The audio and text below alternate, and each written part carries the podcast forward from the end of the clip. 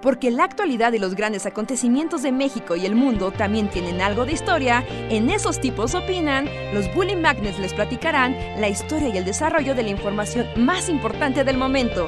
Quédate con nosotros que esto se va a poner de lo más interesante.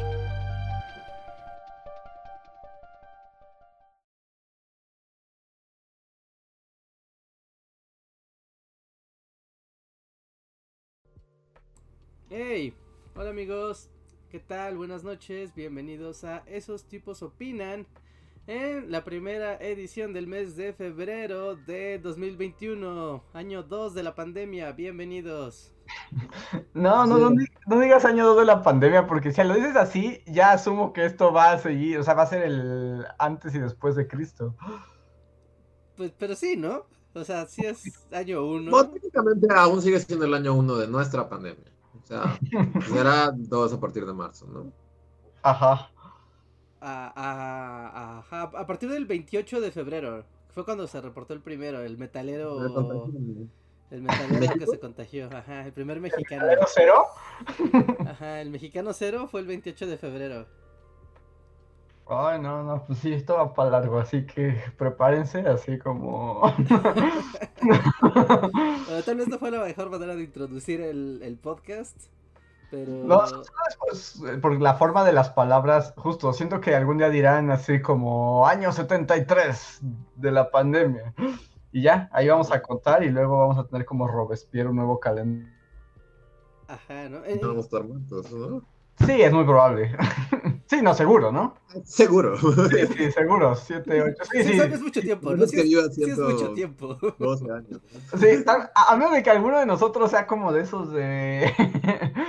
Señor, salen las noticias porque llegó a los 100 años, ya vamos a estar... Esos japoneses raros, esas señoras japonesas. Ajá, de Okinawa, ¿no? Es como Matusalén pandemia. Eh, no, no creo. Sí, no. Eh, eh, eh, es muy, muy, muy posible que no, que no estemos aquí. Pero bueno. Sí, pero Hola. Preséntense, preséntense también ustedes. Yo soy Andrés. Bienvenidos a una noche más de podcast pandémico. Espero que lo disfruten. Así es, yo soy Luis. ¿Cómo están? ¿Cómo están? Pues muy bien, muy bien, muy bien. Este, sorprendido un poco de cómo, o sea, dándole un poco continuidad al tema de, de, la semana pasada de no entendemos nada de qué está pasando en, las, en el mercado de valores. Uh -huh. Yo me puse a la tarea de a, de a, pesar de que me interesa mucho el tema, dije, no, no me voy a enterar, no voy a estudiar, no voy a... No, no, no ¿Por qué? No quiero. Porque quería verlo como a partir de reacciones de internet, memes y así. O sea, como tratar de entenderlo a partir de eso, no a partir de, de meterse a ver bien qué onda. ¿Qué fue? Ajá. ¿No? Como para ver qué entendía. Y solo entendí que todos están muy enojados y que ya el sistema colapsó. Es lo que yo estoy entendiendo hasta ahorita, de que ya una semana más tarde ya, ya está claro de que el, el mercado de valores es una gran estafa. Acaba de ser evidenciado así brutalmente. Uh -huh. Y que el mundo tiene que reformarse. Estados Unidos tiene que reformar su, su bolsa de valores, ¿no? Porque uh -huh. Robin Hood llegó. Ya ni lo intenté, o sea, int traté de ver como unos y como que no lo entendí fácil y dije, tal vez nunca lo sabré, o sea, es como, debo aceptar que nunca entenderé esta, esta historia. Sí. Sí. Parece que no se así como, oh, bolsa de valores, yo puedo explicarlo. Sí, un broker, Richard. Es un broker, ajá, es el broker Dusty. el broker Dusty, sí, cuando está ahí en su bollito y está así como, compra, vende. Tal vez, sí, o sea, eh, ahorita exige su derecho a la palabra y decirnos que somos tontos y que él sí lo puede explicar. Sí, decir, el gobierno de Myanmar ha caído, repito, ha caído, vende, vende, vende, vende. ¿no? Y ¿Sí? que también es con lo, lo que, con lo que dices de memes y así, yo solo me enteré por el video de la, de la que está haciendo aerobics, es como... Ay, como que llega atrás todo el gobierno del ejército de Myanmar, ¿no? Sí, o sea, sí, yo también ya, solo me entero de la realidad a través de memes y cosas chuscas, cosas chungas, así. Es la de hoy. Te enteras todo en uno TV. Eh, no. no, madres. Pues es que justo, si le pones así, es que justo hace rato yo quise ver como que dije, ¿qué pasó en Myanmar? Y lo puse, y lo primero que me salió Fue el video de Uno TV de la señora de haciendo aerobics. Pero entonces ya son poderosos, o sea, ya. Más bien el- como que. No, más bien como que justo monopolizan lo chungo, ¿no? Ah. Aunque ella, ¿a poco? Ah, Bueno, yo la vi en Twitter, así. No sé. No sé ya tampoco nada de nada. Ya. Yo me enteré, o sea, que luego me entero así de las noticias y es muy, muy chistoso. Porque siempre que despierto, me despiertan la, las alertas de Google. ¿No? Entonces sale la, la voz esta como de Alexa de Buenos días, Reinhardt. Hoy estará el día soleado. Eh, no tienes nada en tu agenda. A continuación las noticias. Y ya empieza, ¿no? Tun, tun, tun, turun. Y eh, bienvenidos al noticiero de las 7 de la mañana del Universal. El gobierno de Myanmar ha caído. Y digo, ¡oh, Dios mío! Tengo que despertar ahora mismo. Sí, pues está interesante. Bueno, o sea, estaba. Es que ya era una situación muy tensa. Porque se acuerdan de la. Era presi- no sé si era presidenta, primer ministro. La mujer Myanmar, ¿sí se acuerdan de ella? Sí, la premio Nobel de la Paz, que al parecer no era tan pacífica. Sí, como que ten- organizaba genocidios y toda la cosa. Pero, pues más bien el punto es como que Myanmar desde hace tiempo, antes de que llegara la presidenta de Myanmar, era como un gobierno militar. Llegó esta mujer y como que abrió las elecciones de Myanmar, o sea, abrió como a Sí, el Birmania. gobierno civil. Ajá, como un gobierno civil, cuasi civil, porque lo que estaba viendo es que aunque esta mujer y su equipo político y todos eran civiles, como que tenían un trato con los militares de darles un porcentaje de, del gobierno, ¿no? Y de hecho las, como los ministerios más importantes, el de polit, el de relaciones exteriores, Los de energía, los de transportes, o sea, siguen siendo Militares. Entonces como que siempre fue una cosa muy tensa y en estas últimas elecciones lo que pasó es que los militares perdieron aún más escaños y más poder. Entonces dijeron, acusaron al gobierno de Myanmar, de la presidenta, que había hecho fraude, pero la presidenta también resulta que es como medio maligna y hace genocidio musulmán en Myanmar. Entonces tampoco tiene mucho credibilidad. Yo Y tengo una duda. ¿Por qué? O sea, yo, yo sé que esto va a sonar muy mal, pero ¿por qué nadie quiere específicamente a esos musulmanes? O sea, todos, Ah. a los Rohingya todos los quieren matar, todos, todos, todos, porque son un pueblo sin nación y todos quieren así erradicarlos. ¿Por, por qué? Pues no sé exactamente a ciencia cierta, pero seguramente pues porque les han de querer quitar todos sus espacios, ¿no? Han de ser así como...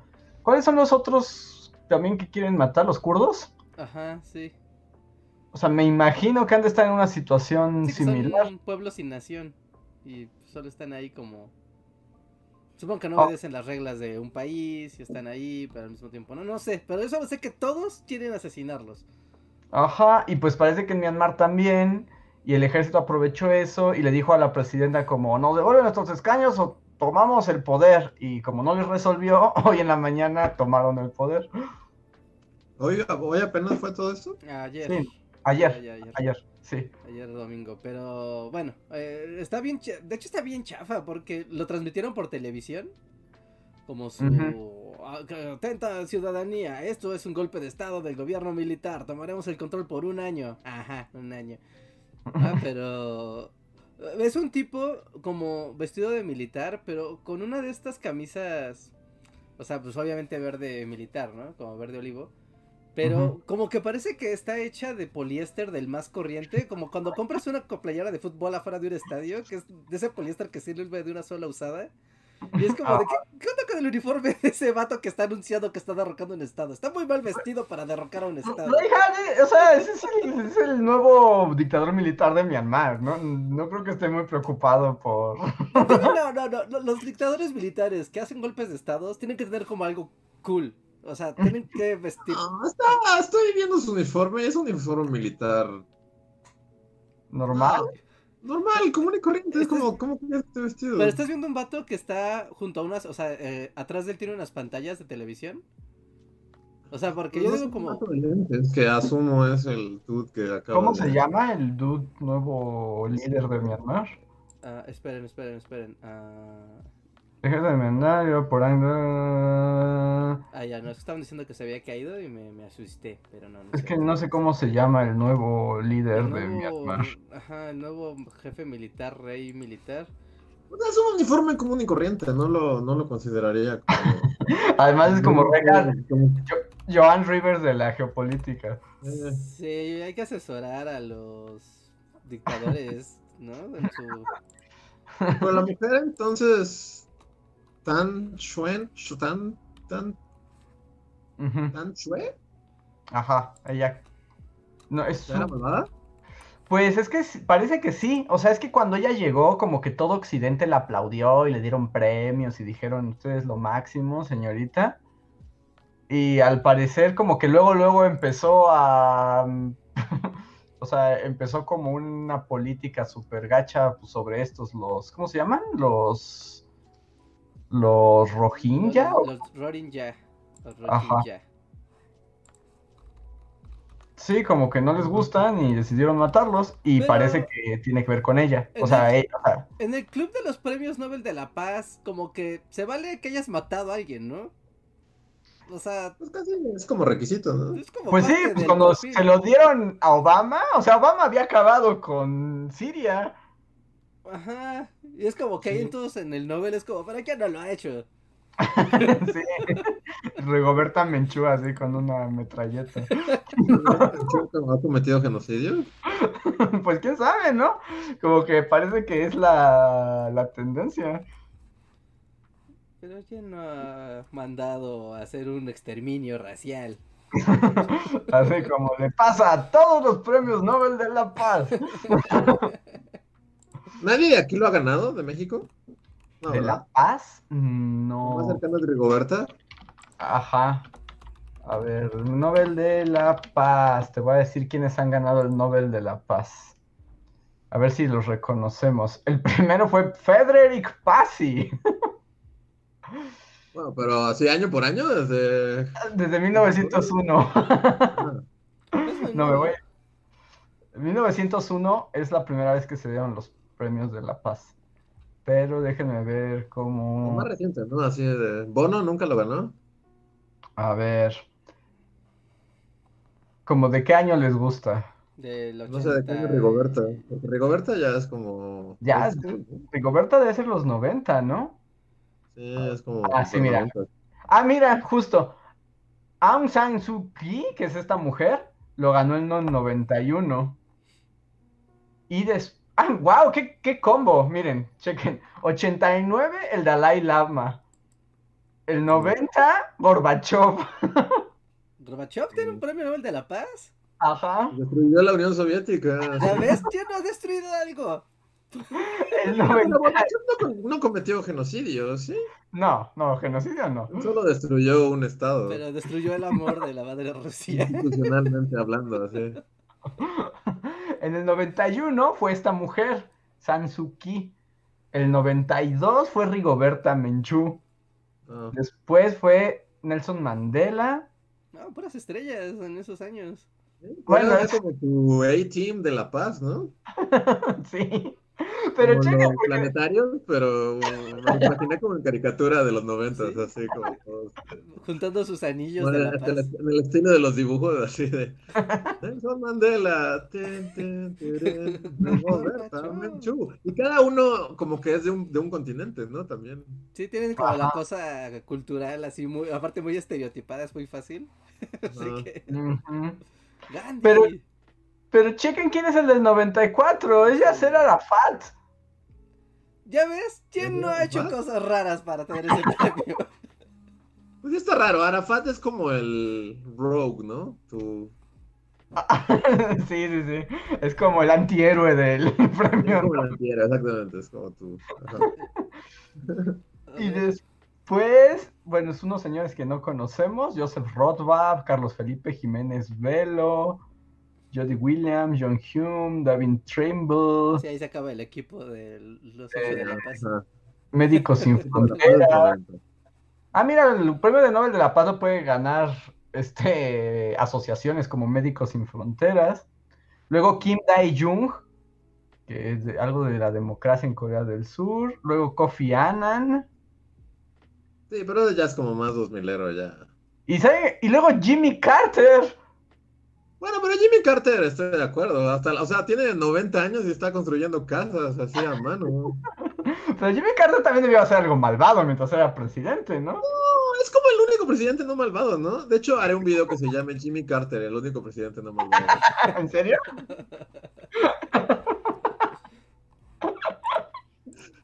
No sé, o sea, tal vez, pero según yo es como el único que no, no hizo nada belicoso, así, cero belicosidades. Pero tal vez sí, eh, bombardeó así a una nación. Pues no, eso es cosa de Jimmy Carter. ¿Qué años son? ¿Son los 70s?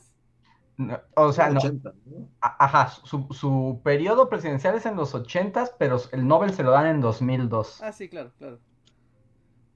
Y No, luego güey, a pesar de tener como 10.000 años. No, pues- como 80. le mandó como sus felicitaciones a Biden, ¿no?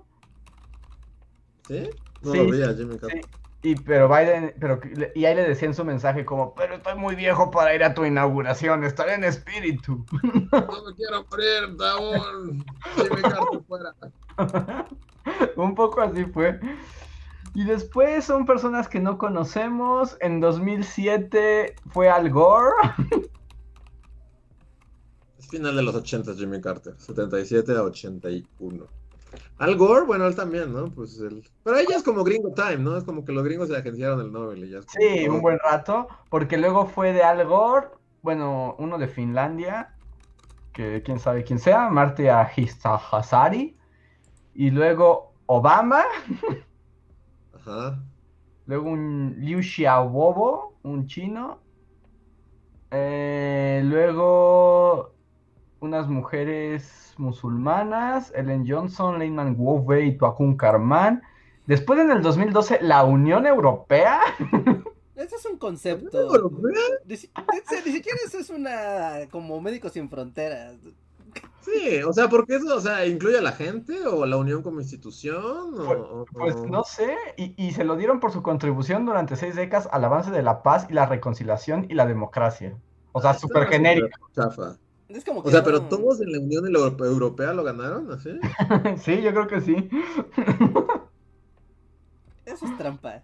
Y luego la trampa siguió porque en el 2013 se lo dieron, o sea, tiene más sentido, pero sigue siendo un concepto, es la Organización para la Provisión de las Armas Químicas. Bueno, es Bueno, pero más es una organización, ¿eh? Ajá. Después se lo dieron a Malala, ¿2014? sí, ¡Wow! O sea, ya casi una década de Malala. Malala tiene casi una década, en 2015 se lo dieron al Cuarteto para el Diálogo Nacional Tunecino, O sea, pero cantaban así como los sí, los borbotones. Como BTS, pero con tunecinos. cantando por la paz. y con coreografías súper elaboradas. Pues ellos ganaron, después Juan Manuel Santos, Juan Manuel Santos, Pues por los ¿De Honduras? procesos de paz de Colombia, ¿no? o De sea, Honduras, ¿no? de Colombia, ¿De Colombia? ajá, Sí, es el Era el presidente y bu- buscaba como reincorporar a las FARC, ¿no? A la vida política de manera pacífica. Pero fracasó, ¿no? No fue lo que fracasó. El... Ahora, yo lo único que me enteré que es que las FARC le van a cambiar su nombre a su partido porque se llamaba el partido de las FARC. Y era como, tal vez no tiene tanto punch. y ahora este creo que es el partido de la rosa o algo así. tiene una rosa su logo. Si alguien es de Colombia y se sabe el chisme, díganos, pero tiene una rosa ahora el logo. Y es para que tenga más punch porque si es que nadie confía en nosotros porque nos llamamos la FARC. Pues sí. Pero a la vez es como. O sea, pues es tu marca, ¿no? Nadie los va a reconocer como el Partido de la Rosa. Ajá, antes FARC, o el partido antes conocido. Conocido como las FARC. Y después de eso, pues es uno de campaña internacional para la acción de las armas, Nadia Murad, Denis Mukwege, Abiy Ahmed Ali, y el 2020 lo recibió el Programa Mundial de Alimentos. Programa Mundial de Alimentos. Puedes alimentar a un niño con un solo clic desde tu celular. ¿No les ha salido ese comercial? ¿No? No. De que tú instalas la aplicación de eh, Feed a Children, creo que así se llama. Y literal, o sea, tú vinculas tu, tu cuenta, tu tarjeta, tu PayPal, tu lo que quieras. Y cada que te sientas triste, abres la aplicación, le picas, te cobra creo que un dólar. y te garantizan que estás alimentando a un niño así en algún lugar del mundo. O sea, es cada vez que te sientas triste, eso dice el comercial. Yo asumo que es para cuando te sientes mal, sacas la aplicación y bueno, bueno, alimente a un niño, alimente a un niño. Pues ellos ganaron el Nobel de la Paz. Pero por nuestro recuento, aquí un poco improvisado, pero esclarecedor, sí, en efecto, o sea, como que puede ser malvado y recibir un, Un Nobel. un Nobel como... ¿Cómo dice? El rogue del equipo. Arafat. De hacer a la paz, sí, ¿no? Es como el Han Solo, así. Es así, cuestionado, pero... En los en este. ¿Cómo se llama? Ga- Gachaman, pero aquí, ¿cómo se llamó? Este, ¿Fuerza eh, G? Fuerza G, ajá. Fuerza G había uno, ¿no? Que era como el Rogue, era como el... Ah, claro. Como nunca sabía si era realmente bueno o malo. Pero yo creo que es más común decir como el Han Solo del equipo. Pero sí, entonces puedes tener gente y bueno, con esta mujer que no me con- o sea, no nos consta, pero al parecer ha organizado un genocidio. Ella también es, tiene premio Nobel de la. Paz. Muy bien, nada más a- aportando el dato aquí preciso, Camilo Vázquez nos dice que sí, que el partido de la Rosa, que era el de las FARC, ahora es los comunes. Los comunes antes conocidos como las FARC. Los comunes, está muy, muy como Revolución Francesa eso, ¿no? Sí, suena Sí. como muy clásico, ¿no? Es un nombre como muy, muy del siglo XVIII. Ajá, sí, sí. También, pues de hecho en Inglaterra todavía se llama la Cámara de los Comunes, ¿no? Ajá, sí. Bueno, pero es la Sí. cámara, ¿no? No un partido. Pues, O sea, sí. Como, un momento, eso tiene truco. Pues todo fue gracias al premio Nobel de la Paz. Son como una carta común de Magic. Y miren, para, y nada más ya para, para reafirmar el punto de cómo, lo que sea Luis, que los gringos, o sea, el país que tiene más Nobel de la Paz son gringos. ¿Gringos? Ajá. Mm, O sea, bueno, 24 Nobel de la Paz son como para organizaciones internacionales, ¿no? Los que son conceptos. Y luego 20 van a Estados Unidos, luego 12 a Reino Unido y 9 a Francia. ¡Ay, que no inventen! Son los países colonialistas por excelencia. Hay que redimirse, Andrés. Estos es la- los premios de la redención. ¡Qué chafa! O sea, hasta ellos son los que tienen más y luego Suecia y Alemania. Me molesta esto, Reinhardt. Quiero una carta con ¿Con, nada- con la asociación del Nobel? la asociación del Nobel. Pues que no inventes, pues son los países más malvados. Pues sí, pero, o sea, pues es el Nobel. ¿Qué querían? Se lo dieran así al padre Solalinde. Uno, imagínate, ¿quién iba a aguantar al padre Soladine con Sí, no, mal ejemplo.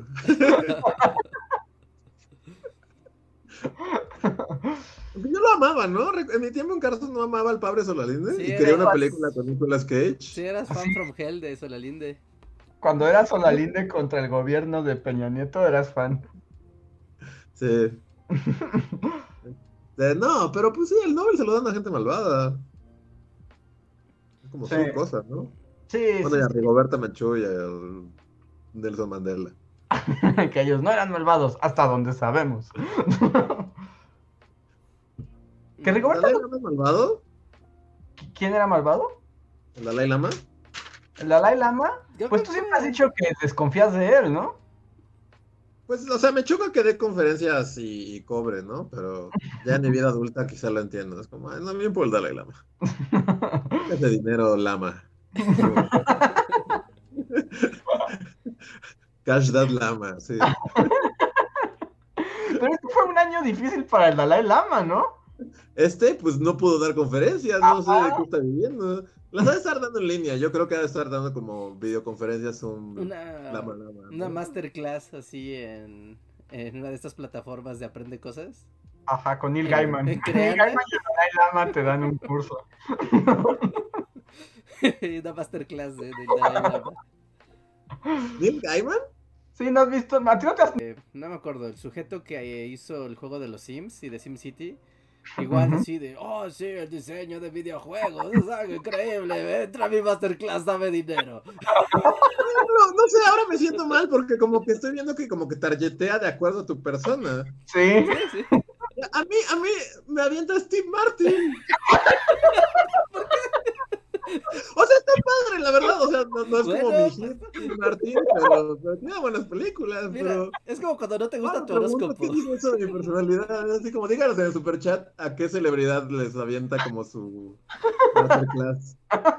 Porque sí, la- a mí la que me avienta es la de Steve Martin. A mí la de Neil Gaiman, el banjo y dice, hola, soy Steve Martin, tal vez quieras saber cómo escribir en Hollywood. Y es como, "Órale". Pues sí, ¿no? Sí, sí tiene algo de sentido. Y sí, tal cual, o sea, como, o sea, por lo menos con usted, sí, se permitió bien, ¿no? sí, como que sí la Gaiman, tiene, ¿El ¿eh? creador de qué? ¿De qué? De Sandman, Neil Gaiman. Ajá, sí, sí, sí, no, pero Reinhardt, el creador de los Sims. ajá, de los Sims y de SimCity, de estos juegos de simulación de vida, ¿no?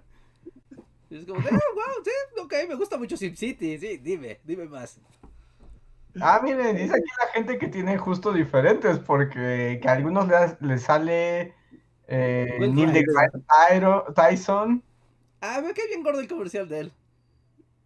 Yo no lo he visto, pero sí me imagino que es así como, ¿sabías que en la película que algunas personas a- les avienta a Danny Elfman, otros, no sé quién es Tom Morello, El, de, el bajista el de Rage. Against the Machine.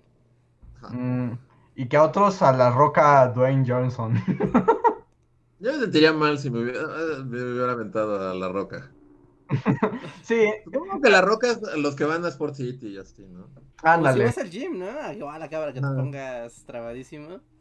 Si Google te geolocaliza en el, en el gimnasio, así, La roca. La Roca. Pues sí, me parece que entonces las masterclass vienen personalizadas. Porque a mí siempre es Neil Gaiman hablándome como Neil Gaiman y convenciéndome de escribe como Neil Gaiman. Anda, únete a mi masterclass. Dame dinero. Neil Gaiman, así ya como Neil Gaiman Cast, como que le sienta bien la edad, ¿no? Neil Gaiman, entre más viejo, está más padre. Porque ahora es como un mago así, como, ¿cómo se llamaban los, los que vivían en, este- en Inglaterra, así? Los druidas, es como un druida así, Sí. Sí. no sé, es como místico, ancestral, como, wow, Neil Gaiman.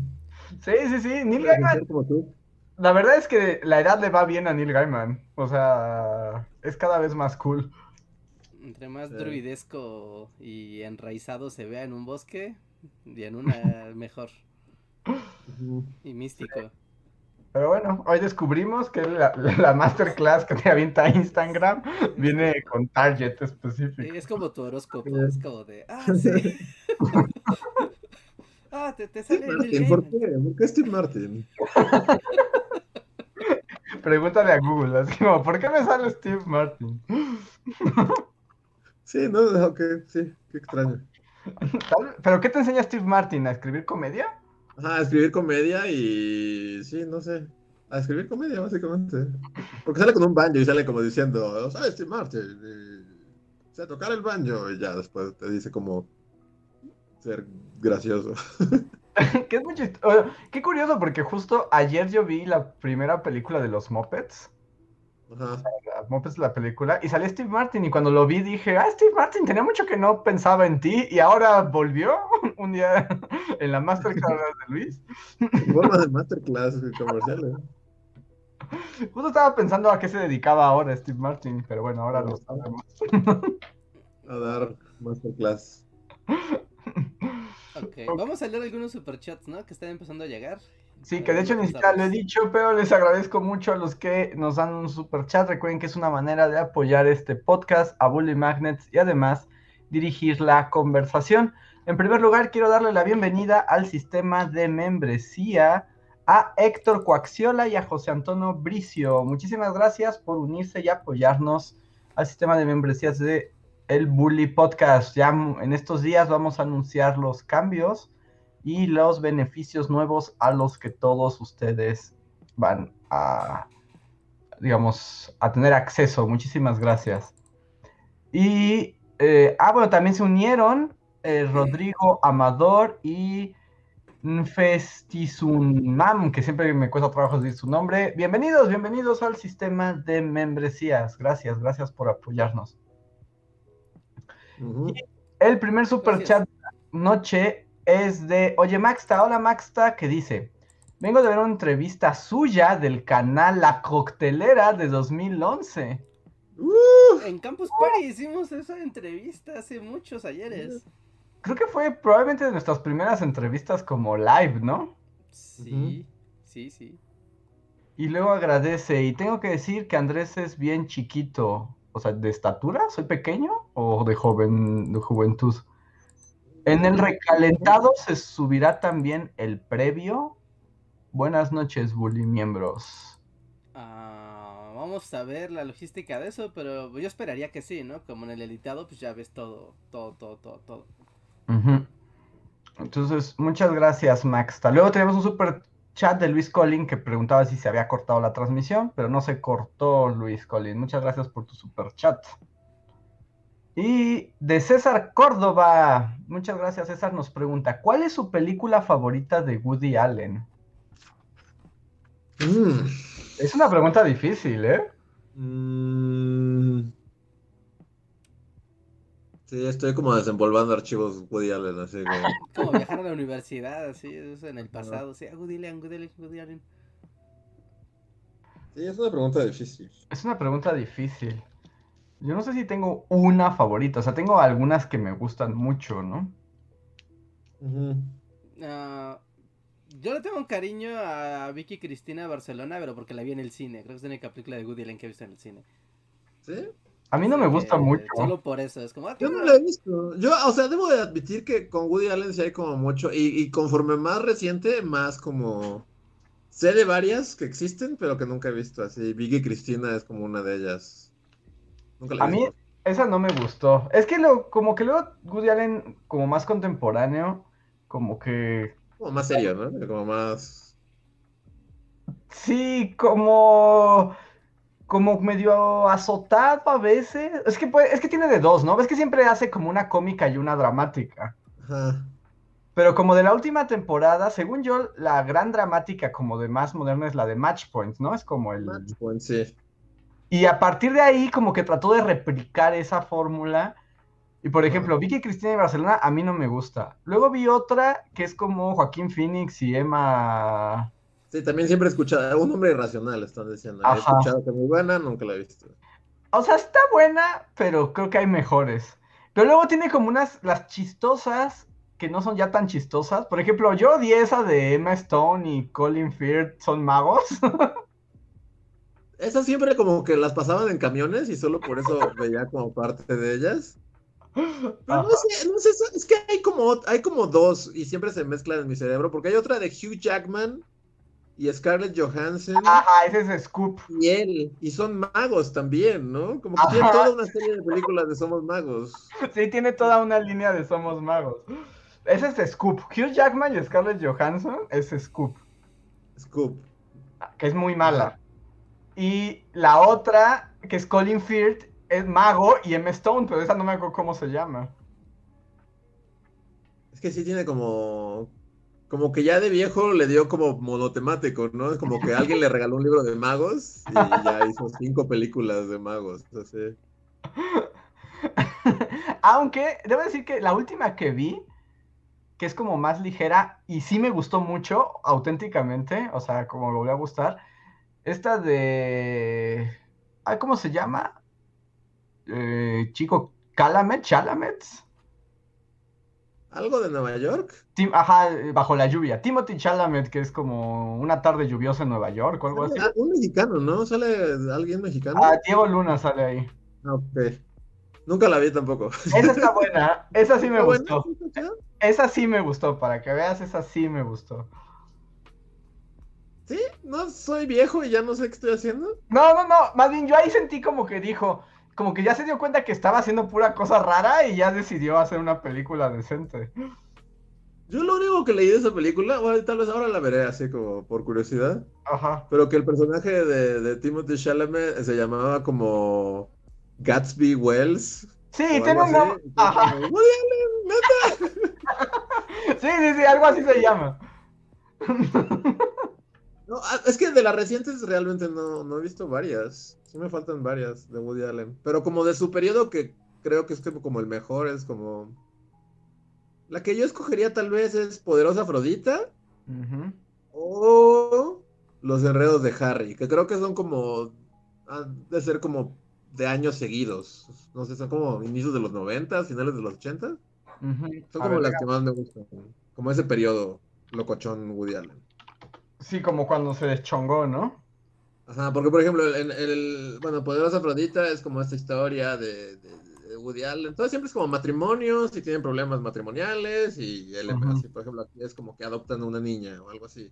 Ajá. Pero la narrativa, hay, hay como un coro griego, o sea, es como una tragedia griega, entonces siempre, o sea, corta a, a- a un coro griego que cuenta la historia. Ujú. Y eso está, o sea, está chido. Y, y los enredos de Harry, no, creo que los enredos de Harry sería como la, la que encapsula lo que me gusta de Woody Allen, que es como, o sea, porque se trata como de un escritor y, y- y la historia va alternando entre eh, el escritor que es Woody Allen y como sus historias, ¿no? Las historias que es Todas son como súper locas, ¿no? Por ejemplo, está esta de Robin Williams que, es, que está fuera de foco, ¿no? Ajá. O cuando Billy Crystal es el diablo, ¿no? Ajá, luego Billy Crystal es el diablo. Este, sí, yo creo que los enredos de Harry. Estoy viendo, a ver, las sombras de Harry es del 97 y Poderosa Afrodita del 95. Así que están como cerquita. A mí como de las de clásicas de problemas de parejas, a mí Manhattan me gusta. Manhattan, como más viejo, es como más ochentero, setentero, ¿no? Ajá, ese es como el Woody Allen acá, como de me gusta el psicoanálisis y estoy bien neurótico en Nueva York. A mí me gusta como esa. Es que yo vi Manhattan, pero no, no recuerdo, o sea, recuerdo que es en blanco y negro, es lo único que recuerdo de... Y como que debo de admitir que Woody Allen joven, como que no soy tan fan así de bananas y... este, Mm, no, bananas no me gusta. Como hay otra en la que es un robot y todo lo que Ay, siempre quiso sí. poner del sexo y eso realmente no me, no me encanta. Tal vez Pero- Annie Hall es la única que... uh, Y a mí, por ejemplo, Annie Hall, aunque me gusta, o sea, como que prefiero otras. Sí. Por ejemplo, Hannah y sus hermanas también es buena, pero esa no es chistosa, ¿no? Es como... Ajá. Pero sí, Hannah y sus hermanas me gusta más que, por ejemplo, Annie Hall. Prefiero. Y por ejemplo, ahorita que viendo, o sea, estoy viendo como varias como muy buenas, ¿no? La Rosa Púrpura del Cairo me gusta. Ah, bueno, esa también es muy buena, sí. Y como de esas como cómicas, la de Días de Radio también está buena. También es muy bueno Días de Radio, sí. Selig, ¿no? También es como... Ajá, Selig también es una gran obra. Y todas son como de ese momento locochón de Woody Allen, como me voy a... Y tiene otras que de plano no conozco. Es que tiene una cada año, dos cada, Sí, algunas veces dos cada año. Aunque ahora sí ya no, definitivamente ya murió, ¿no? Pues sigue sacando, ¿no? Pues sí, ¿no? Su Reinhardt. No, yo después de haber. ah, después de haber salido de la universidad y ver esas películas como las de Cineclub, hasta, el- hasta ese momento, ya después ya no le seguí la pista a Woody Allen. Pero en alguna ¿Alguna de esas de la universidad te cautivó así que digas... No, o realmente no? ¿eh? Así como que diga así de, ay, tengo alguna que uf, me encante. No, ¿eh? No realmente. Como que no, no termina de hacer clic con, su, con sus películas. Sí, ¿no? El intro créditos jazz, así, no es, no es para. ¿no? No, o sea, sí está padre, pero no, no, no me cautiva, ¿no? Así de, ah, sí, no quiero verlo, quiero verlo, voy a compartirlo. No, no, creo que no. Pero creo que me falta, es que me falta mucho por ver, mucho, mucho por ver de su filmografía, entonces tampoco puedo hablar mucho. Porque Bueno, yo nunca he visto completa la de Owen Wilson. Conoce celebridades. la este, Medianoche en París. sí. Esa, Visto Esa- completa, he visto cachos. esa es bonita. Yo creo que es como la más inofensiva, la que le puede gustar a todo el mundo. O sea, Ah, Sí, y esa es la que le gusta a todo el mundo, yo creo. Ajá, como que yo no, no conozco a nadie que diga, ah, esa película la odio o, o no me gustó. Es como, esa es a prueba de todo, pero es como la más inofensiva, ¿no? La que también propone menos, según yo. Sí. Por ejemplo, la completa.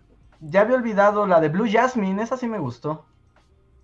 Ah, Blue Jasmine, sí, también es bueno. Kate Blanchett loca. Ajá, que Blanchett loca y mentirosa, ¿no? Mintiendo que es grande y rica y poderosa. y hay otras Sí. que no recuerdo. Por ejemplo, la del sueño de Cassandra, Cassandra's Dream, esa no la vi. Es de las nuevas, ¿no? Suena que es de las nuevas. Sí, todas estas son post-match point. Sí, yo de ahí ya solo vi a Kate Blanchett, este, mujer loca. Y, y Match Point sí es muy buena. Watchmen es muy buena, sí, esa sí es muy buena. es muy Esa sí es una película muy padre. Sí, esa sí es una película muy padre de Woody- de Woody Allen. Sí, que, que fue como la película que lo trajo de vuelta a la vigencia ya en el- los 2000, ¿no? Sí. Sí, yo algo, ah, creo que algo tengo con el Woody Allen noventero, porque por ejemplo también está otra que se llama Balas sobre Broadway, Ajá. que también es de mis favoritas. Se trata de una obra de teatro, ¿no? Porque también todo esto lo vi hace como 10.000 años, así hace 45 años, fue la última vez que vi estas películas. Pero según recuerdo, se trata de que... Ah, mira, ahí sale John Cusack, que es un escritor y monta una obra en Broadway, y unos mafiosos como que la apadrinan. Sí, sí, sí, es esa. Es muy buena esa también. Hay una, pero esa no recuerdo cómo se llama. Es como de un guitarrista. Ah, sí, este... Sí, soy guitarrista y mi vida es un documental, ¿no? Ajá, que es como, es, exacto. Esa es como la reseña. ¿No es Sean Penn quien sale? Es Sean Penn, sí, es Sean Penn. Ajá, sí. Sí, eh, y que de hecho eh, su ídolo es Django Reinhardt, ¿no? Ajá, Django Reinhardt, como nuestro Reinhardt. Sí. Sean Penn admira a Reinhardt, claro. ¿Cómo se llama esa película? No me acuerdo, pero también es como... Es buena esa. Ujú. Y, por ejemplo, ahí como que según yo es como cuando empieza con su fetiche magos. Este que es muy bueno, es un cortometraje que está en este, que es una compilación que se llama Historias de Nueva York y son un cortometraje de Coppola, Ah, Otro. sí. de, ¿de quién es el otro? Uno es de Por ese, ¿no? Scorsese, Coppola y Woody Allen. Ajá. Y el de Woody Allen es buenísimo. Y justo es un cuate que vive con su mamá, que es una viejilla latosa, y la lleva a un show de magos Ah, y le pide al mago que la desaparezca. Ajá. La desaparece, ¿no? y la desaparece. Pero luego el giro ahí, que además es como sus momentos locochones. O sea, como que la mamá desaparece, nadie sabe dónde quedó, pero luego se aparece en el cielo.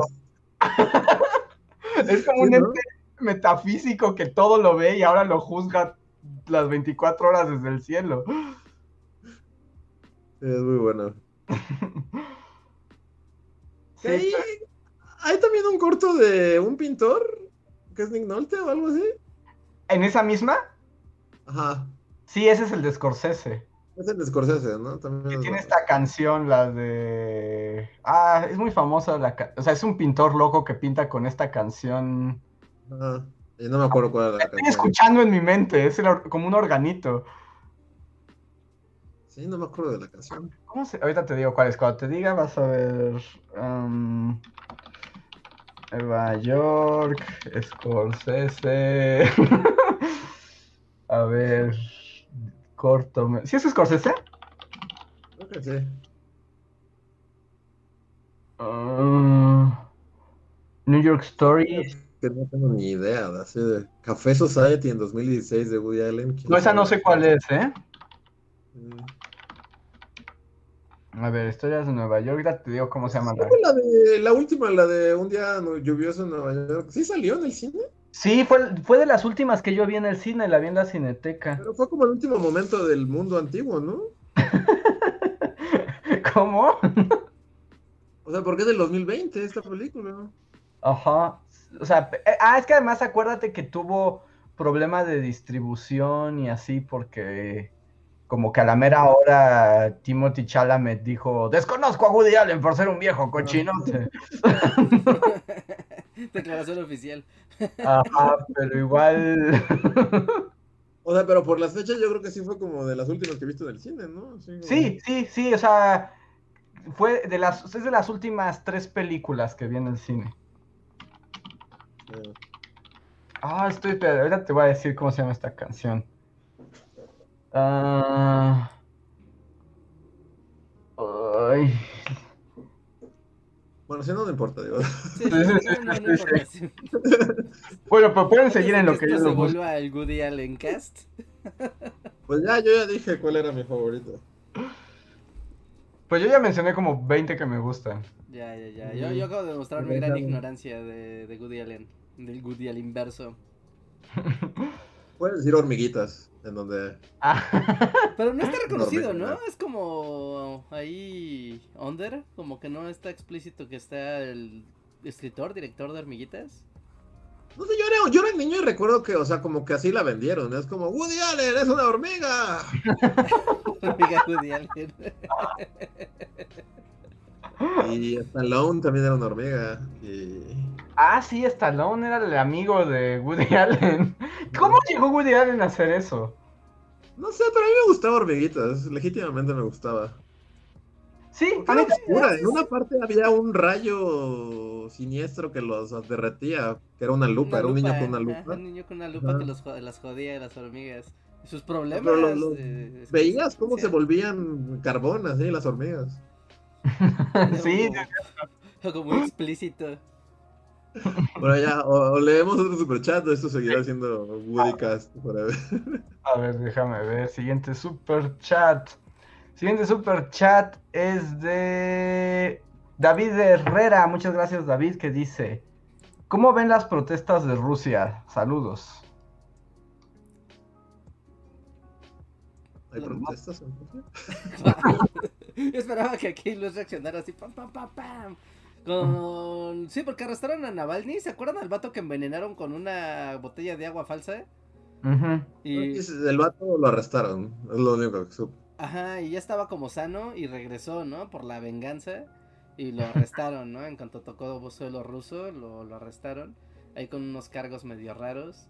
Y ha habido dos semanas, ¿no? La semana pasada ya está, ha habido como protestas multitudinarias en, en todo en todo el país, ¿no? Obviamente en Moscú pues eh, son son más grandes, pero en todo el país ha habido protestas por ah, pues por la liberación, ¿no? De este de- pues ni- pues es opositor, ¿no? Ni siquiera es como disidente político, es opositor abierto al gobierno de Putin.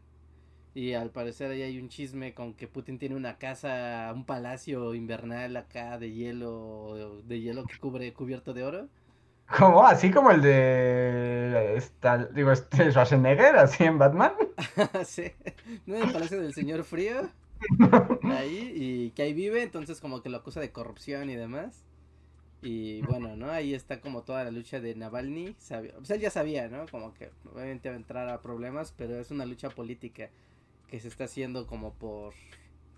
por... pues deses- no desestabilizar, sino como cambiar el sistema político ruso.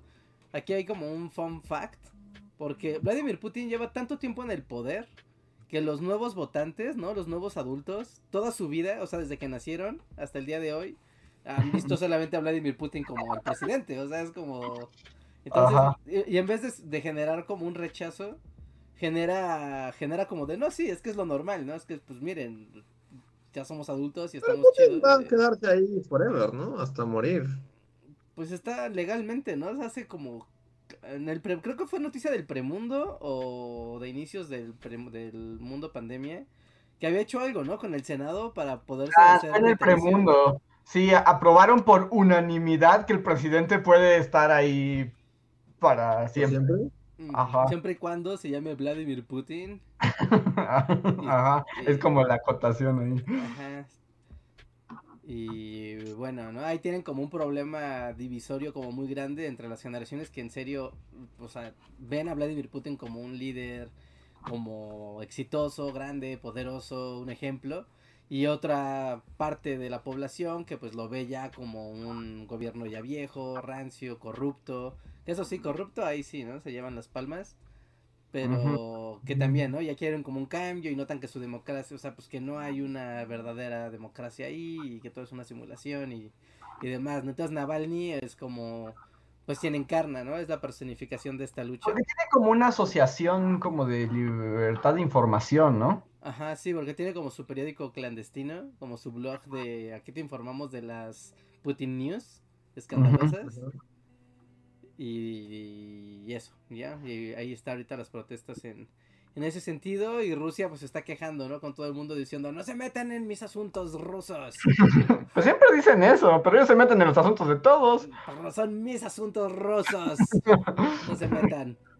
Y están como muy enojados, ¿no? Porque ah, curiosamente está Rusia eh, señalando a Washington de que son ellos los que están ah, pues siendo incendiarios, ¿no? En las redes sociales rusas para invocar a las manifestaciones públicas, ¿no? Y que están saboteando al gobierno desde las redes sociales. Pues, Lo mismo que te hacen ellos en Estados Unidos, pero ahora ya Ajá. al revés. Ajá. Pero sí se ve que vaya a mermar así a Putin. ¿o? No, bueno, no sé, según yo, hace, antes de la pandemia, hubo un momento en que parecía que Putin estaba en problemas. O sea, como que estaba ya muy, porque además ven que está todo el asunto de que invadió Ucrania, eh, como que llegó un punto que parecía que sí, todos se iban a levantar contra Putin, y luego no sé qué pasó, y otra vez ya es líder absoluto, poderoso. Pues les dijo a la Unión Europea. ¿Cómo? ¿No invadió Ucrania como en 2000?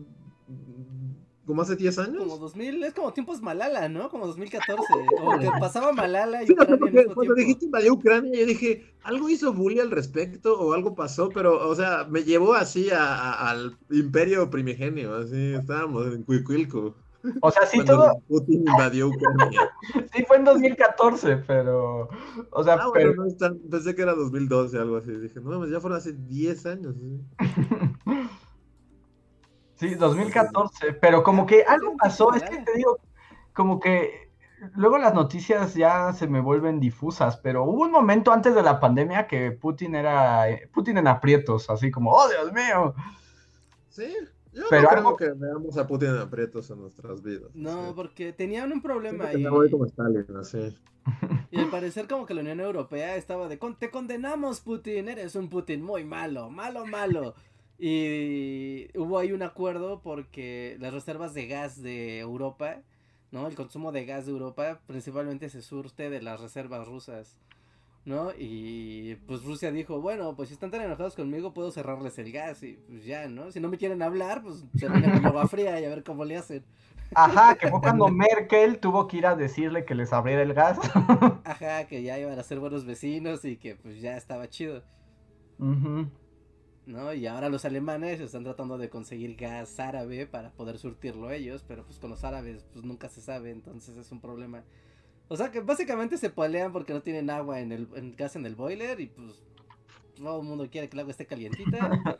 Y pues mientras que Putin ahí paga lo que quiera en su casa, mientras que pues, nos ponga agua caliente. No Análisis de primer nivel geopolítico.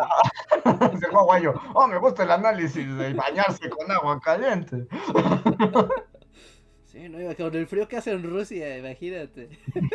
con el frío que hace en Europa, no, no, no. No te metas con ese Putin. Sí, lo que destacan como mucho, igual es exagerado o no, no sé, la verdad, pero en los medios europeos como que lo que destacan es que eh, como que en Rusia también la temporada de protestas, de movilizaciones sociales, como que normalmente se esperan a que pase el invierno, porque pues sí está súper horrendo salir a la calle a protestar y a gritar y a que te agarren a toletazos. Pero que ahorita está siendo la excepción y que justo cuando está la, pues sí, la parte más cruda del invierno, ¿no? Que están a temperaturas de menos 20 a menos 30 grados en así a nivel de calle. La gente sale masivamente a gritar y a marchar y todo y que les parece pues anómalo, ¿no? El comportamiento de- del calendario de protestas y que sea tan activo. Normalmente eso como que desplaza, ¿no? Un poco la movilización política. Ujú. Creo que también ya los rusos están medio hartos, ¿no? Pues supongo, no sé, luego ves entrevistas de rusos y... Ah, pero también RT, ¿Ves donde RT? todo es como, oh, hablamos a Putin, Putin podría ser más maravilloso, no lo creo. Sí, sí, sí, sí, sí, sí. Pero como que tampoco se habla Yo muy... digo que a, lo- que a los rusos sí les encanta que los traten mal. ¿no? Un poco, bueno, tienen toda una tradición de líderes bien gandallas. Sí. Por ejemplo, hace poco vi justo que ahorita hablábamos de Gorbachev. O sea, Gorbachev lo, lo detesta el 100% de la población rusa. Y justo por considerarlo. Putin es así como... Putin es como un dios. Sí, pues además es lo contrario de Gorbachev, ¿no? Fue el que decidió volver a construir el imperio ruso. Ajá. Sí, yo digo que, que Putin sí, o sea, se va a quedar ahí forever. and ever. Es probable. Sí, yo también creo que... Y además ahora nos vende vacunas, entonces ya no podemos decirle nada. Sí, exacto. ¿Quieres estar sano o quieres pelear conmigo? ¿Quieres discutir de geopolítica? Tú decides. Pues un saludo a Vladimir Putin, que seguro nos está escuchando. Sí, sí, sí. A A ver, ver. pasemos al siguiente superchat. Siguiente super chat es de Isel Yul. Muchas gracias. Que nos dice. eh, Bully, ah, dice Andrés, ¿cómo te sentiste haciendo el host en el podcast pasado? ¿Todo salió bien? Y Reinhardt, ¿ya le ves, ya le das el visto bueno para que haga directo y tú solo seas una voz? Pues, pues esa es la idea, esa es la idea, que, que se pueda hacer así dinámicamente. Y sí, pues todo salió bien, así que pues, pues, todo salió bien. Todo salió bien. Solo la- los momentos de la incertidumbre. Pero muchas gracias por preguntar, dice. Pero sí, lo logramos. O sea, de hecho no hubo problemas durante el stream. Sí, sí, sí. Sí, sí, sí. Yo quiero hacer público como un fact que, que descubrí durante esa llamada. O sea, porque utilizamos el Google Meet, ¿no? Como pueden ver. Y bueno, es el, el- el podcast pasado, pues yo nada más era pura voz, ¿no? Obviamente para economizar datos, porque pues, estaba con los datos de mi celular. Y una llamada de hora y media, no, dos horas, porque dos horas duró el podcast, ya había, hace rato apenas vi. Dos horas de llamada, más lo que estamos en el inter previo y después, o sea, cerca de una llamada de dos horas y media, me gastó 200 megas. O sea, hace que Nada. es nada, ¿no? O sea, la neta que no le teman, ya no le teman a utilizar sus datos para, bueno, para llamadas de voz, ¿no? Nada más llamadas de voz. Y porque sí está ya muy bien optimizado y ustedes escucharon, o sea, me escuchaba como clarito y todo y yo escuchaba a Luis y a Andrés como muy bien, así que buen servicio. Le das tu visto bueno. A ver, siguiente super chat es de Medicina Razonada. Muchas gracias. Que nos dice: Super chat solo por el gusto de verlos en vivo, porque pocas veces me puedo dar estos lujos. Wow, pues muchas gracias. Gracias. Que te, que te puedes aparecer por acá en el live. Un gusto poderte leer y espero te diviertas. Sí, gracias por escucharnos y bienvenido a la versión en vivo. Gracias, Medicina Razonada, por el super chat. El siguiente super chat es de Daniel Gaitán, que nos dice que uno puede ser descendiente de los Curie y no haber ganado un Nobel, vergüenza y deshonor para toda su familia. A ver, es que supongo que hay algo antes que le da sentido a ese super chat. Sí, Déjame ver. supongo. Es que está muy raro. Es que, es que tal vez haya algo, o, o- o a lo mejor trataba de continuar algo de que estábamos diciendo, porque lo que dice es, o puedes er- ser ese descendiente de los Curie que no ha ganado un Nobel, vergüenza y deshonor para toda su familia. Como O sea, hay un... Madame Curie, así, como Curie Junior. Sí. Ah, debe ser Curie, ajá. O sea, hay Mm. un Curie Junior que no ganó nada, ¿Y da es como a Bob- su familia? Bob como Curie. Bob Curie. Ajá, Bob Curie nunca logró nada en la vida. No, No se radió tampoco, ¿no? Tuvo una vida feliz. Así, punto para Bob Curie. La vida se equilibra sola. No tendré un Nobel, pero no tengo cáncer. Me prefiero a Bob- la vida de Bob Curie. Porque aparte seguro, ¿había regalías por los descubrimientos de los Curie? O sea, ¿la familia Curie es rica hoy en día? No sé. Derivada de, de- del descubrimiento, que digan, ¿no? Ya, de No, los científicos no se hacen ricos, ¿no? Pero si No. descubres. Bueno, es que no estaban en la era de las patentes, ¿no? Bueno, como de patentar como un invento, ¿no? Porque no era un invento, era un descubrimiento. Mm, Pues la verdad es que no sé como de la vida económica de la familia Curie, No, pero tampoco. Sí, como en- estamos como el... El chismes de la chismes de la farándula científica. Sí. A ver, siguiente super chat es de Daniela Martínez. Muchas gracias, Daniela. Que dice, siempre he tenido curiosidad. ¿Quién es su crush, crush, crush de la vida? Saludos. Pero crush, crush, o sea, en el mundo real o. Sí, así como Juanita del tercero B. Sí, porque yo no voy a decir así de cómo sentimientos. No, no aguanta. Este. O, o crush como de celebridades. Yo creo que es crush de celebridades, ¿no? Es raro, yo no tengo crush de, de celebridades, nunca he tenido así. No, el otro día confesaste por tu crush por Olivia Colman. Bueno, tal vez, tal vez, tal vez como muy reciente, a partir de acá. Y también tenías tu crush por Paul Giamatti, ¿no? Bueno, sí. Sí, Tiene razón, hay varios crushes ahí. Paul Diamante era uno, tiene razón. Yo sé que eres el mayor fan de Paul Giamatti, así del planeta. Ok, yo, yo diré Paul Diamante y Reinhardt. Ah, no sé, de por sí, ¿no? La farándula y yo no somos como muy cercanos, así que es difícil. Ah, voy a poner a... Crush de la vida política, sí. Ah, híjole, no sé, no sé, no sé. Es que no existe, porque no existe en el mundo real. Porque, la, prin- por ejemplo, en Game of Thrones, la princesa Taco es como mi crush, pero esa chica, esa actriz en el mundo real, no, no es la reina Taco, ni se parece. Está lejos de ser la princesa Taco, entonces... No, no son muy parecidos, ¿eh? tiene bastante taques en su. Pero, pero no, pero- Reinhardt- a Reinhardt le gusta Marjorie Tyrell. Crush es, es, es Marjorie Tyrell, así. Ajá, Marjorie Tyrell es mi crush de la vida. Es un buen crush. Está bien, pues yo ya había dicho, ¿no? También en el de Crown que mi crush siempre ha sido Gillian Anderson, así desde que era Scully. ¿Entonces, Scully? Desde que era agente Scully y todo lo que ha hecho, incluso ser Margaret Thatcher, pero eso es muy extraño. Sí, no, la vida Sí, así pues, como política e histórica, es, está más complicado. Pero bueno, ahí queda. Espero haber contestado la pregunta. Muchas gracias, Daniela Martínez. Eh, Rana Verde Azul nos da doble super chat, gracias. Entonces es como un combo. Por un lado es, siguiendo con la temática de películas, ¿cuál es su película musical favorita? La mía es Chicago. Y, o sea, bueno, a ver, si quieren primero contestamos esta y luego leo lo demás. Yo te voy a robar una respuesta, Andrés. La de... e- Es que los Muppets invaden Nueva York es cuando se casa la rana René, ¿verdad? sí, esa película es un muy buen musical.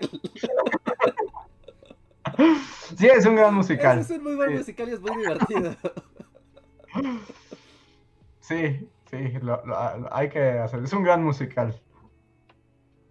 Yo tengo como un bloqueo mental, no puedo pensar en musicales. A mí Chicago me gusta mucho. No, a mí no. Bueno, sí, sí. Es bueno, o sea, es que tienes que pensarlo en musical. Ajá. O sea, tienes que pensar en los bailes, la música, Las la coreografía, coreografías. el diseño de ¿Las películas de arte. Disney cuentan? Mm, no lo sé. Depende de cuántas canciones tenga.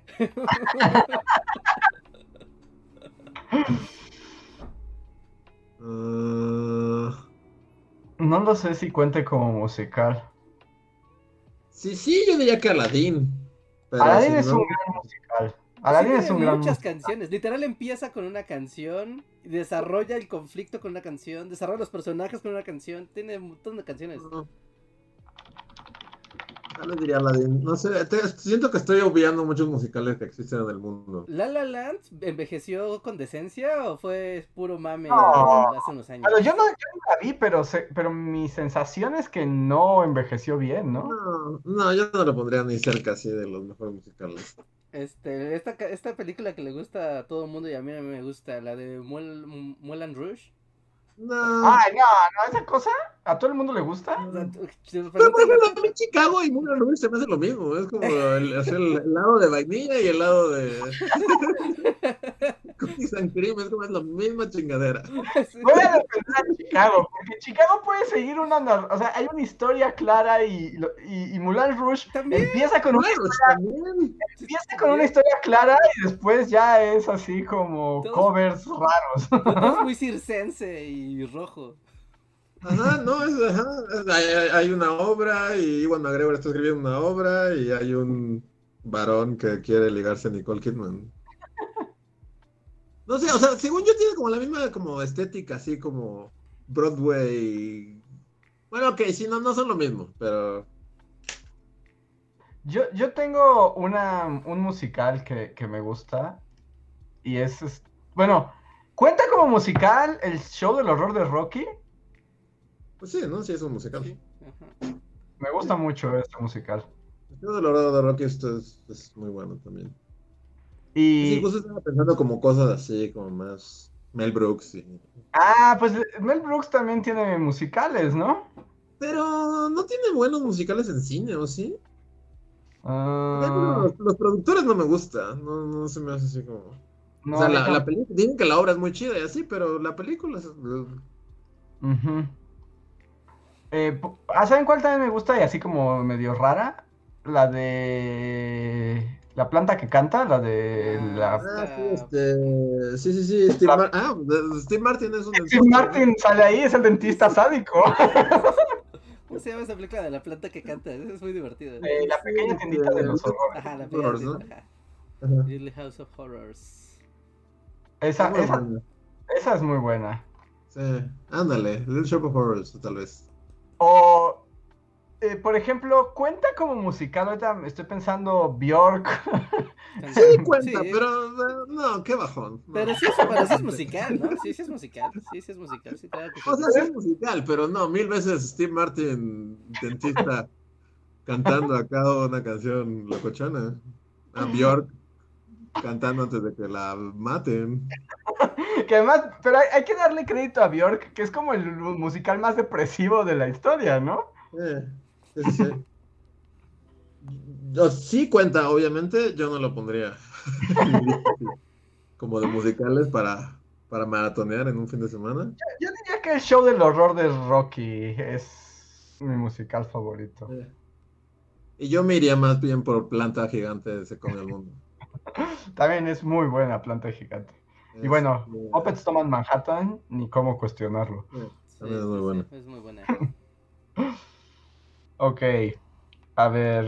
ah, siguiente. Ah, también es de Rana Verde Azul y dice: También para recomendarles el resumen de Madoka del canal Rayo Confuso. Dura menos que la serie e igual deja con ganas de verla. Por primera vez, guiño, guiño. Tal vez. Esa es la manera de convencerte de que ya por lo menos veas el resumen. ¿De dónde? ¿De Rayo Cósmico? Confuso, ya van varias veces que Ah, recomiendan ese canal. Rayo Confuso, ah. Ra- Ra- Rayo Confuso, me voy a suscribir ahora mismo.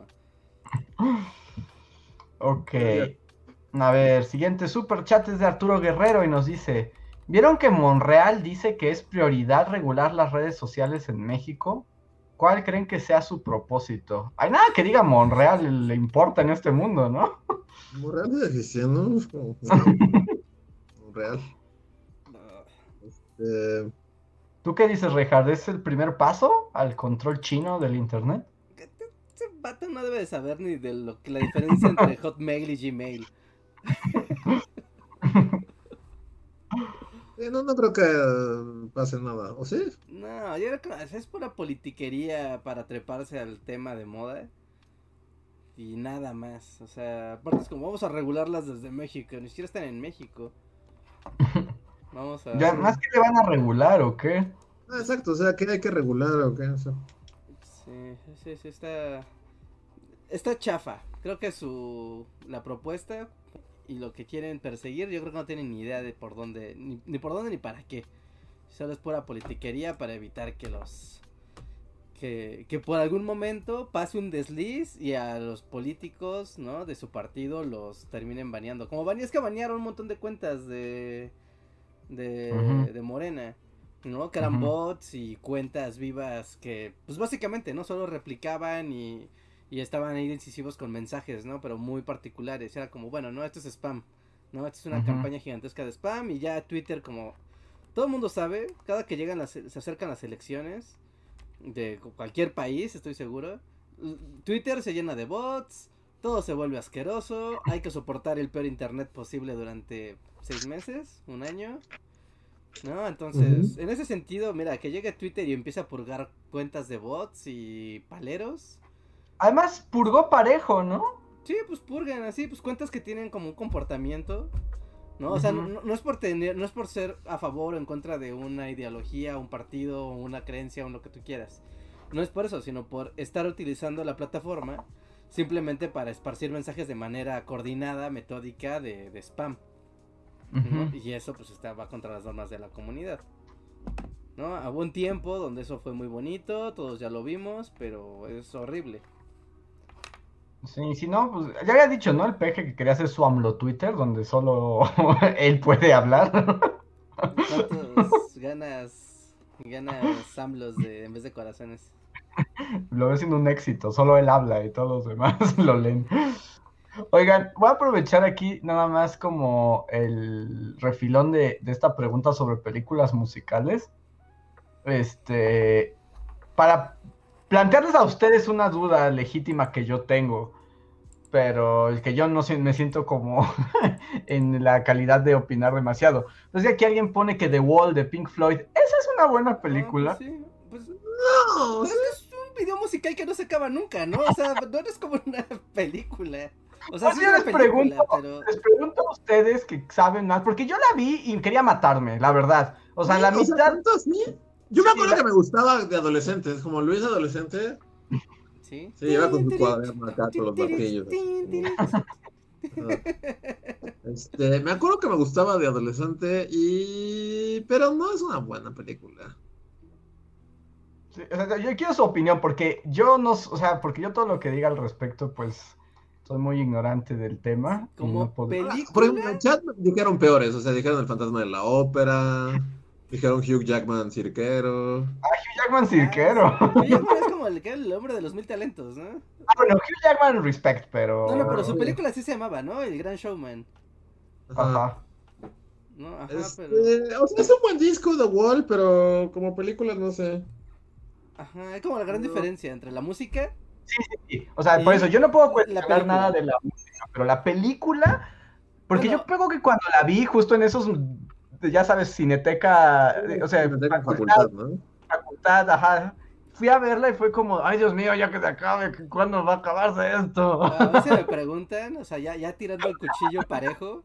A mí la película de. Cualquier película de los Beatles, de. de igual vamos a musicalizar. Vamos a. put- no manches, no. Qué cosa más aburrida. Yo me, me encanta la música, los amo, pero las. Ver el Yellow Submarine así de. Qué cosa más aburrida, bro, no se acaba jamás. O sea, est- estoy totalmente de acuerdo con ustedes, pero sí, si mi yo adolescente me viera así ahorita, diría, ¡No! ¿en qué te has convertido? Pero sí, estoy totalmente de acuerdo. Help es una pesadilla que no se acaba. Pero Sí, es porque, pesadillesca, sí es pesadillesca. porque sí. la música te gusta, pero no sabes qué está pasando y solo quieres que se acabe. Hard Day's Night, pues solo está como en un tren, ¿no? Y, en blanco y negro y está bonita, no sé. Ajá, lo que pasa es que tiene momentos, ¿no? Tiene Ajá, como tiene gags como gags. interesantes. Que es como, ¡ay! Después es media hora de a ver qué haces. Ejemplo, Yellow Submarine, ¿no? No. Son caricaturas psicodélicas, ¿no? A mí sí me gusta Yellow Submarine, Yellow Submarine pero a mí sí me gusta. mm, a mí me gusta, pero entiendo la postura de Reinhardt. O Ajá, sea, no, puedo es rara, entender. sí, pero la, la animación es muy bella y, y está, pues es buena, es una buena película. Y los Blue Minis están padres. Están Pero por ejemplo, ajá, pero Help sí me causa fiebre, ¿no? Es una pesadilla, sí, es como. Empiezas a ¿Qué está pasando? Alguien mátenme ahora. Ah, Sí, sí, sí, sí, sí. Pero, pero bueno, no digo para, para no quedarnos nada más con que el Pink Floyd y, y la música está muy padre, pero la película no. Es raro, ¿no? Cuando hacen esos experimentos cinematográficos, ay, Let It Be es como más documental, ¿no? Let It Be Sí. es más un documental, sí, cuenta como un behind the music. Ya y, está es, padre. y es más interesante. Y es más Ajá. interesante, sí, claro. Además, como ves como todos se odian. Y... Sí, o sea, es como de, ah, oh. Puedes sentir el odio así. Sí, es como, ay, qué tensión, Dios mío. Bueno, pongan una canción o algo, por favor. Pues sí, ¿no, ¿no hay una buena película de, de músicos? Mm, No, yo diría, Yellow Submarine, yo la considero una buena película. Yo también creo que es una buena película. O sea, sé que te puede cansar la animación setentera durante dos horas, pero yo también creo que me gusta. Pero te digo, a mí, por ejemplo, eh, The Wall no me gusta, pero no sé si es buena o mala, no puedo juzgarla. O sea, no es como la peor película del mundo, pero yo ya no la vería ahorita, es como, hay que flojera. Pero no sé si, por ejemplo, un adolescente así de ahorita, o que tendría que ser un adolescente muy raro y como friki y, y con gusto por las cosas súper retro, pero a lo mejor tal vez sí la vea con buenos ojos. ¿no? Sí, puede que Sí, sí. puede que sí. Como que es algo que Y también. la animación de los martillos marchando está padre. Está padre. Sí, tiene, de hecho, tiene buenos momentos. Igual tiene momentos muy Tiene padres. buenos momentos, sí. Esa película Tiene- tiene momentos muy padres. Cuando está destru- se está destruyendo el muro, también es muy padre ese momento. Las animaciones. a los niños cayendo en la, en la, en la trituradora de carne y... Bueno, No, pero, sí, pero o sea- eso es un video musical. O sea, esa parte literal es un video musical y funciona como un video musical. Pero si lo pones en un clip extendido de hora y media, ahí es donde pierde todo el chiste. Porque si ves el. O sea, ves Another Brick in the Wall, ves el video y dices, ah, no man, ¿no? wow, qué gran video, qué gran canción, qué, qué, qué, qué padre, ¿no? Pink Floyd en, en su estado más clásico. Sí, sí, tiene grandes momentos como de animación. O sea, tengo imágenes, ¿no? O sea, tengo grandes imágenes de la película. Pero la experiencia. Es que es eso, como si estuviera dividido en videos musicales, los disfrutaría mucho. Pero sentarme para verla completa es lo que sentía que me derretía. Sí. O sea, no, no, no la no es como lo peor del mundo, pero tampoco es buena. Sí, Y de es- niño me gustaba porque era como edgy. Sí, para un. Pues sí, sí, sí. Si eres como preadolescente, es edgy.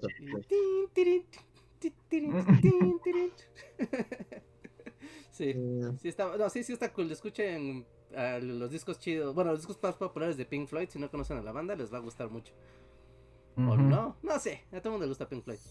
Ok, Solo quería como conocer su, su opinión al respecto. bueno, estaba eso también de que, que decían de Michael Jackson. Ah, Ah. las películas de Michael Jackson, pero ¿cuentan como musicales? Po- Porque Sí, porque tienen- también cortaban a videoclips y, y ya eran como... Y luego se convirtió en un robot, sí, cierto. Ajá, Moonwalker es como, es tan rara que tal vez sea una, una Tam- buena vista hoy en día. También este, pues tenía esta del mago de Oz super funky, ¿no? Michael Jackson. Sí, ¿no? ¿Cómo se llama esa película? Michael Sí. Jackson, Mago de Oz Funky. Michael Jackson, mago de Oz. Ah. Seguro la conoces, que todo ocurre como en el Bronx. De hecho, la película se llama El Mago de Wiz. Y él es el espantapájaros. ¿No recuerdan esa película? No, sí, no, no, no. Moonwalker sí, porque fue como un de la infancia. Este, ¿No la recuerdan? Y que los atacaban como unos botes de basura de colores. madres. No, no conocen de Está Wiz. muy wow. Es Diana Rose, Diana Rose es Dorita. Sí, es lo que veo. Diana Rose, Michael Jackson. No, pero ahí sí te fallo. Jamás había escuchado de The Wiz. Pero suena, o sea, solo de ver las imágenes es como, wow, quiero ver esto. Está buena, pero está bien mindfuck también, ¿eh? Sí, directos sí. a Cuevana. Y es como Motown, este. Sí, Oh, sí, sí, ¿no? es Mago de Oz Motown, exacto. eh, se ve buena, se ve increíblemente chida, ¿no? Sí, sí, Diana Rose es Dorita y tiene sus... Ay, además, en vez de zapatos rojos, tiene como unas plataformas. Sí, pues sí, claro, ¿no? Tiene que estar todo funk acá. Es súper funky. Súper Sí, funky. de hecho tiene 4.5 de calificación de estrellas. Es como una película querida. Wow. Bueno, ya Sí. en Movie Database no tanto, pero wow, sí, lo- directo a Cuevana. Ahí, bueno, ahí queda el- la recomendación. Sí. A ver, voy siguiente super chat. Eh, es de Luis Collin, muchas gracias Luis Collin. Dice, super chat para invitarles un podcast a los manifestantes en Rusia y de paso para que se levante Lenin de su pecera. Gracias. ¿Pero Lenin estaría a favor de Putin o no?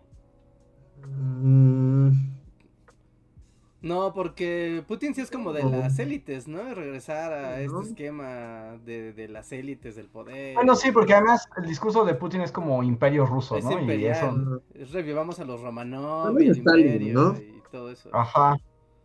Stalin sí le daría como su bobo a Putin. Sí. Ajá, sí. Mátalos, Sí, sí. mátalos a todos, mátalos. Muy bien. Toma Ucrania en el 2014. Sí. Sí, Y a güey. ver, tengo un super chat que continúa con estas cuestiones cinematográficas, que es otra buena pregunta. César Córdoba nos dice, ¿cuál es su road tip favorito? Gracias por tanto. Road trip. Road ¿Cuándo trip. como road trip George Clooney somos sureños la Odisea? Ah, este. oh, boy. Ajá. Eh, No es como road trip como tal, ¿verdad? Ah, sí, No, porque están escapando, ¿no? Sí. está- ¿Cuáles son los requisitos para hacer un road trip? O sea, es como. Hacerse amigo de alguien mientras vas en un carro, ¿no? Y al final sí No, es como no, o sea, más bien como que toda.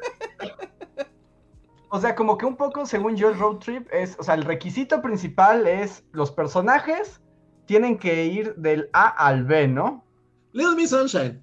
Y Little Miss Sunshine sí Ajá, es un road es un trip road trip. completo. Este Este sería de, el- de Green Book es igual. ¿Una amistad Pero- racista? Una amistad racista es un road Pero- trip. Es, ¿Tú no buena. odiaste una amistad racista? No, no, no lo odié, solo, solo considero que no se merecía el Oscar. Yo, ya- o sea, ya no sé, eh, es el Inception de Steve Martin, pero esa Ah, película claro. de Steve Martin con Joe John Candy, Este, Planes, Trains. Este, Ajá, yo- aquí le pusieron como más vale solo que mala compañía". pero esa película es buena, ¿no? Es muy buena. Bueno, a mí me Planes, gusta. Trains and Automobile se llama. Y aquí sí le pusieron más vale solo que mala compañía. Esta, um, Wolverine viejo, ¿no? Es un road trip. Ah, Wolverine viejo cuenta, Logan, ¿no? ¿No Logan. como road trip, Logan? Sí, pues tienen que ir del punto A al B y evitar que Charles se le dé migraña. No sé, bajo esa lógica, como están diciendo, por ejemplo, la comunidad del anillo es un road trip, ¿no? Pero tienen, Pero tiene que en haber algún un punto, carro, ¿no? Tiene que haber vehículos. Sí, tiene que haber vehículos. Mínimo caballos o carretas. no, según yo sí tiene que haber un coche. Antes de los coches no hay road. Ajá. Sí, porque, porque aparte los Por ejemplo, carros... Steve Martin es como, es una mezcla de aviones, trenes y automóviles. Ajá, pero la parte más divertida es cuando van en carretera, ¿no? Sí. Porque también en los road trips, de alguna manera el carro, bueno, el, el vehículo sí es como importante en la historia, ¿no? Sí, sí tiene como personalidad, su cosa, ¿no? De, el vehículo es algo importante, no es nada más un accesorio de la película. Por ejemplo, yo les, que les decía que ayer vi la película de los Muppets, ese es un road trip, literalmente, son los Muppets en un coche, recogiendo Muppets en el camino. Este. Más road trips.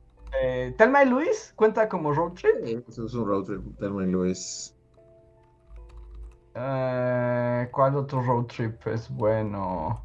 Tarantino, somos gente horrible en una cabaña, cuenta como road trip. Ah, esa no sé. Sí, ¿no? Porque, o sea, buena parte es... Sí, tres horas en un coche, así de. Estamos hablando en una carreta. Y recogemos a este vato, recogemos a este vato, cabaña, cabaña, cabaña y otro, y otro rato. Creo que sí. Sí, aunque, bueno, yo no la he visto, es la única que no he visto, pero la segunda mitad ya no es en una carreta, ¿no? Es en una cabaña. Sí, ya es una cabaña. Mad Entonces- Max cuenta como un road trip. Porque si tiene que ir del A al B y tiene chicas. Sí. es un road trip muy raro, pero es como la definición del road trip. Es como Sí. punto A, punto B. O, o, o la película donde la camionera demoníaca le saca los ojos a Pee Wee Sherman. La gran aventura de Pee-Wee. Ah, ¿Es un esa. road trip? Es un road trip, ¿no? Pues es Pee Wee pidiendo aventón. Bueno, sí, es que gran parte. Esta. Death Proof. ¿Ya mencionaron Death Proof? No, no es un road No. No, pues acción en carros, ¿no? No, pero todo pasa en un bar. Es como gente, oh, les conté de cuándo. Y así todo, la mitad de la película es conversando en una cafetería. Pero después Ajá. hay gente trepada en carros así. ¡ah! Pero, pero, pero ahí te estás yendo demasiado Más al acción, ¿no? efecto carro. Pero es más como acción en vehículos, ¿no? Pero no es como de llegar Ah, al punto sí. A al B. No, y además es como que todo ocurre en el trayecto, ¿no? Y como que las relaciones de los personajes. ¿Cuál, ¿Cuál sí? Esta, la de Jim Carrey y tengo un carro en forma de perro. Esa sí, por Ese ejemplo. sí es un road trip hecho y derecho y ¿Una pasan aventuras y... Ajá, una Ajá. pareja de idiotas. Es un road trip, es muy divertido y raro. Sí. Sí, ese sí es un road trip así completo. Pues yo me sigo quedando con Little Miss Sunshine, yo creo. Aunque la gran aventura de Pee-wee es como un segundo bastante cercano. Yo sí me quedo con Joe Candy y Steve Martin. en- ¿Y Steve Martin? Qué raro que Steve Martin haya permeado todo. esto. Sí, es demasiado.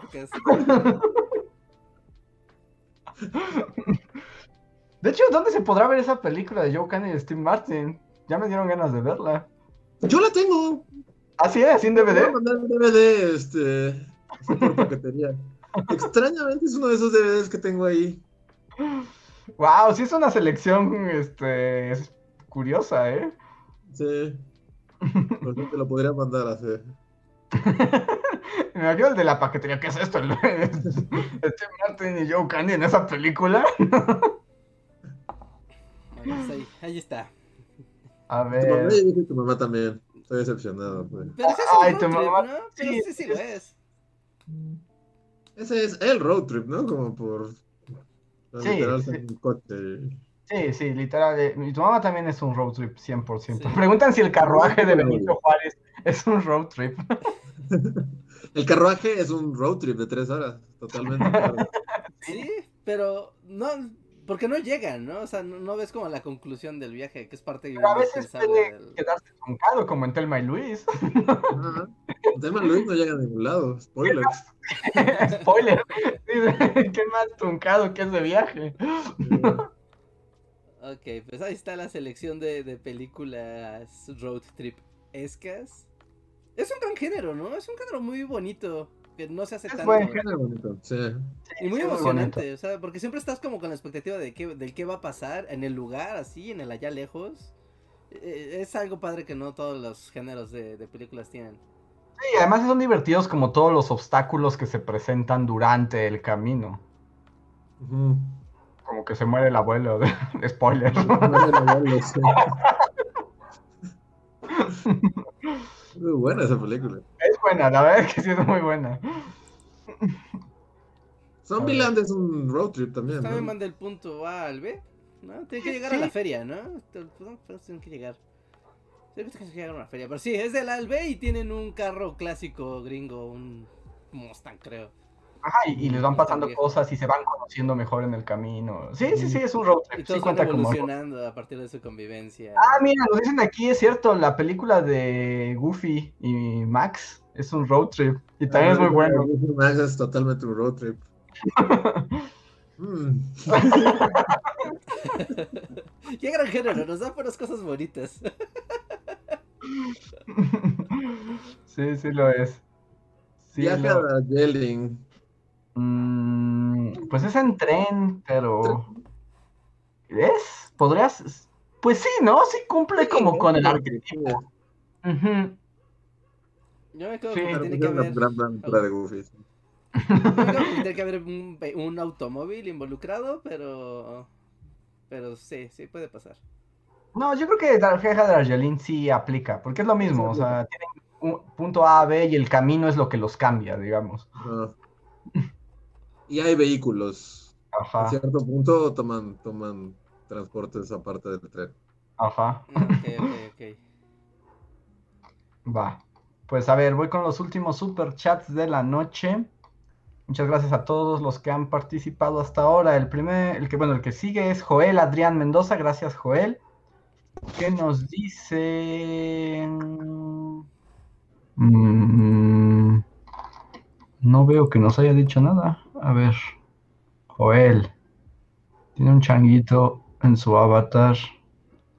Mm. Adrián, déjame lo busco también. Ah, aquí está, es que se ocultó. Dice, saludos bullies, escribo solo para presentar mi canal de Strawberry Cave. Pronto haré un video del juego de las palomas. Muchas gracias, Joel.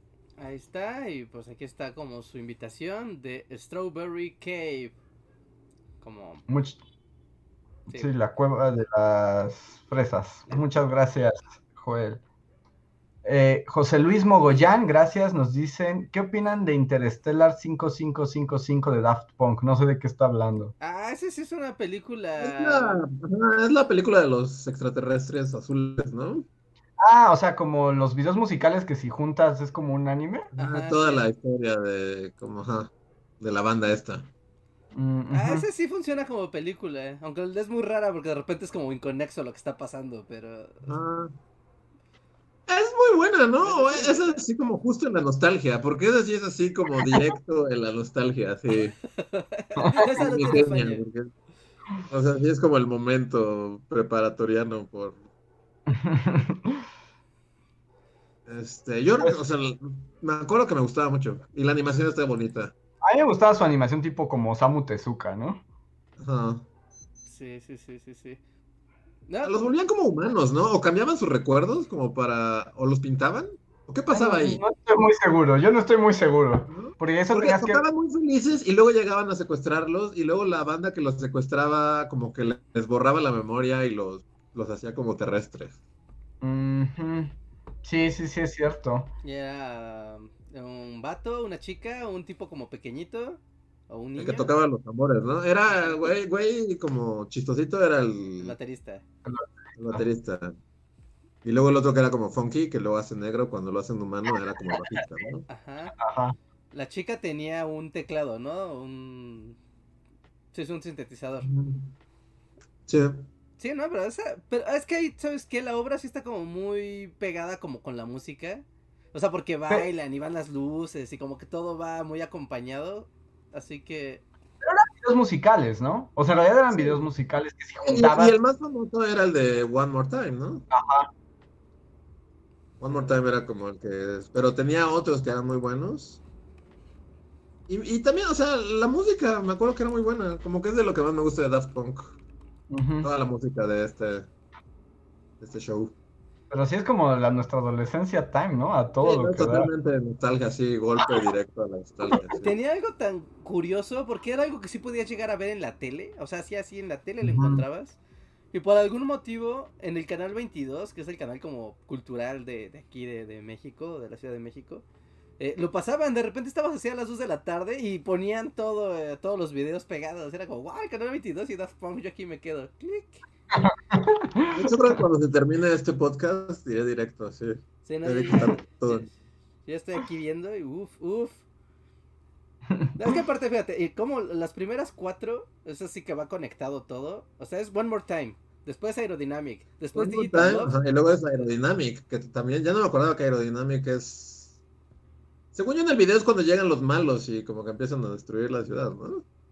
Ajá, sí, es cuando, lo, es cuando lo secuestran. O sea, acaban de que lo secuestran, justo en Aerodynamic. Ajá. Después va Digital Love, que es- hay una como na- ¿Hay una nave guitarra o sea, es un efecto Mandela mío? Yo recuerdo una nave guitarra, pero no sé si ahí o era en otra cosa. Digital Love es la que más me gusta. Pero es, ajá, es el hombre, ajá, sí, es el, es el, que, el que canta, es el que, el hombre guitarra, ¿sí? Ajá, y termina con luego llega a rescatarlos, ¿no? El hombre guitarra, ¿Cómo, cómo? ¿o no? ¿Cómo ¿Cómo? ¿No es el que luego llega a rescatarlos? Sí, el hombre guitarra es el que los, guita- los rescata al final, Ajá. ¿no? Y... Y al final sigue Harder, Better, Faster, Stronger, que ya es como el final de, de la saga de los de cuatro videos. Y, Ajá. Y Es, es, cuando donde los les... pintan de colores, ¿no? Ajá, donde les cambian la mente. Ajá, y los Ajá. pintan de colores. Ay, sí, si no lo han visto, véanlo, está increíble. Eso- Pero todavía quedan varios más, o sea, todavía quedan como otras Aquí- cinco canciones. Dicen que el hombre de la nave guitarra está enamorado de la morra. Ah, el hombre de la nave guitarra está enamorado de la morra y por eso va a rescatarlos. Ajá, sí, sí, no, y sigue, o sea, y sigue, ¿no? Y la, la música sigue, pero creo que de los videos así ahí queda. Ajá. Yo la verdad es que ahorita que los mencionan, o sea, yo los vi, pero no había hilado como la historia como a gran escala. No, no, pues Yo como ahorita que me pasó igual que que dice que como que los veía en la tele y un amigo en la prepa que era súper fan de Daft Punk, así de, me sentó y me acuerdo que pasamos así toda una tarde viendo toda la película como- y por eso me enteré que era una película. Es como, ah, Yo no sabía que era una película hasta hoy, hoy me acabo de enterar. Sí, no, Sí. no, ahorita sacas tus audífonos más chidos, te sientas y te Ajá, pones a Está ver todo en. YouTube. Debe estar en YouTube, ¿no? Sí, está todo ahí en orden, así. Sí, no, no, es una obra maestra de nuestros A ver. tiempos. Una vez la voy poniendo así como esto y The Wiz. Sí, no. The Wiz. ¿Cómo Sí, se llama? Interstellar. Interstellar. Interstellar 5555. Ajá. Ah, tenía algo que, o sea, no sé, nunca supe o si tenía relación directa con los personajes de Macros de Robotech. Sí, es que son como ese estilo de animación. O no, Ajá. era como la dirección artística, que era como de estos macros, o sea, estás viendo macros. O No, yo Robotech, creo que no está- conozcan la serie. Creo que, o sea, es a propósito. Ah, Sí. sí, una hora dura la película completa. Pero sí tienen ya toda, o sea, por ejemplo, otra canción famosa es Something About Us, pero, pero ya es así como ya son humanos y llevan un buen rato en la Tierra, o sea, sí, sí se desarrolla todo. Ah, uno- mira, y la película es de Toei Animation. Un estudio acá, muy acá. Pues es la Es como- máxima creadora. O sea, yo me acuerdo que, que la animación es muy bonita. Y como que Sí, la sí, es estética muy- de los personajes es muy, muy bonita también. Pero todo el tiempo están cantando, o sea, todo el tiempo es musical, ¿no? O Sí, sea, todo el no tiempo, hay... no, no hay diálogos ni. No, no hay diálogos prácticamente. no, es música, música, música, música, todo va conectando. Y aparte la animación y todo va súper bien pegado con la música. De repente no tiene sentido, de repente solo los ves así bailando. Pero. Ujú. O luces, pero no importa, ¿no? O sea, va- funciona muy bien. Es que no sé- es que aquí hay varios, pero como que son medio piratones, no sé cuál es el verdadero para verlo completo. Hay una que está como la versión piratona, pero pues está como en 180p. Sí. ¿Cómo puedo ver. ver eso? Puedo descubrirlo. A ver si alguien sabe en el chat dónde verlo como bien. Porque pues, supongo, no creo que esté en Netflix, ¿verdad? No, y además está, o sea, como que hay aquí, pero está en súper baja calidad. ¿Qué pasa? Ya, ya me picó la curiosidad. Que si entrecierras las o- los ojos, la versión 1080 no está tan mala. Pues es que pues, se transmitía en televisión, así Ah, que. o sea, así lo veías en el canal 22. Sí. Sí. no lo veías en alta definición. Sí, es como ver Doremon, así, pues, se va a 280p. Dicen que en el, en el sitio oficial de Daft Punk, ¿Ah, sí? pues eso dicen. Bueno, ya lo buscaremos, ya me estoy distrayendo, ya me estoy yendo del podcast. ¿sí? Así de, bueno, ya, ya paguen esto. ya. Pero también es como, pues ya acabamos, ¿no? Y Daft Punk. Esperen, todavía hay unos superchats. No, no, no, ya vamos a ver Daft Punk todos. A ver, aquí, aquí ya se desconectan todos a verlo. Pueden encontrar el Blu-ray por 500 baros en Amazon. Ah, mira. Eh, Román Farid nos deja un super chat que dice: No se olviden de El Laberinto. Seguro el look de Andrés Tarotista era como Jared el Goblin King. ¿Sí? No, no, no era tanto. no, no, Hacía un leotardo y una peluca esponjada variaban así bolas de. de cristal. Este, No sí, Labyrinth. Pero cuenta como musical porque tiene como dos canciones, ¿no? Sí, no estoy seguro, porque sí hay canciones, pero no es como lo suyo. O sea, como. No estoy seguro qué tanto cuenta como musical. O sea, Magic Dance rockea, pero creo que solo es esa y la del el baile Goblin, ¿no? Sí, es cierto, el baile Goblin. Eh, no sé, no sé si lo categorizaría como musical. A ver, también es una muy buena película. Y esa tampoco es fácil de encontrar dónde verla. ¿Labyrinth? Ujú. ¿No estaba en Netflix? ¿No estuvo en Netflix recientemente? No, ¿verdad? No, estuvo ¿No Dark te digo? Crystal. Que por cierto, no sé si viste que los Muppets volverán a Disney. Sí, de hecho, hoy pienso ver su primer episodio, a ver qué tal. Ah, ya están. Llevan dos, es como, ya sabes, Disney te sube uno a la semana. Ah, O sea, vi que el primero es como que entrevistan a RuPaul y como que ahora están en streaming porque pandemia, pero eh, no sé qué tan buenos o malos estén. mm. El próximo podcast les doy mi opinión.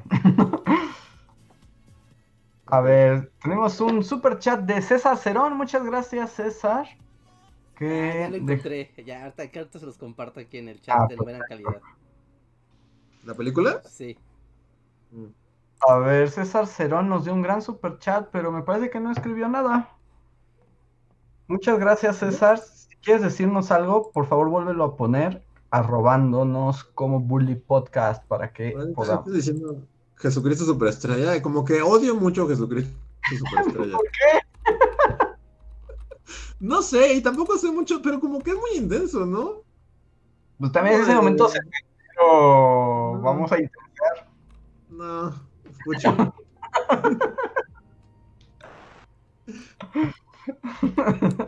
a mí sí me gusta Jesucristo Superestrella. ¿Jesucristo superestrella? Sí, no, no, yo no, siento que si se lo pones ahorita a así como a un joven, va a decir qué está pasando. Esto es demasiado 70.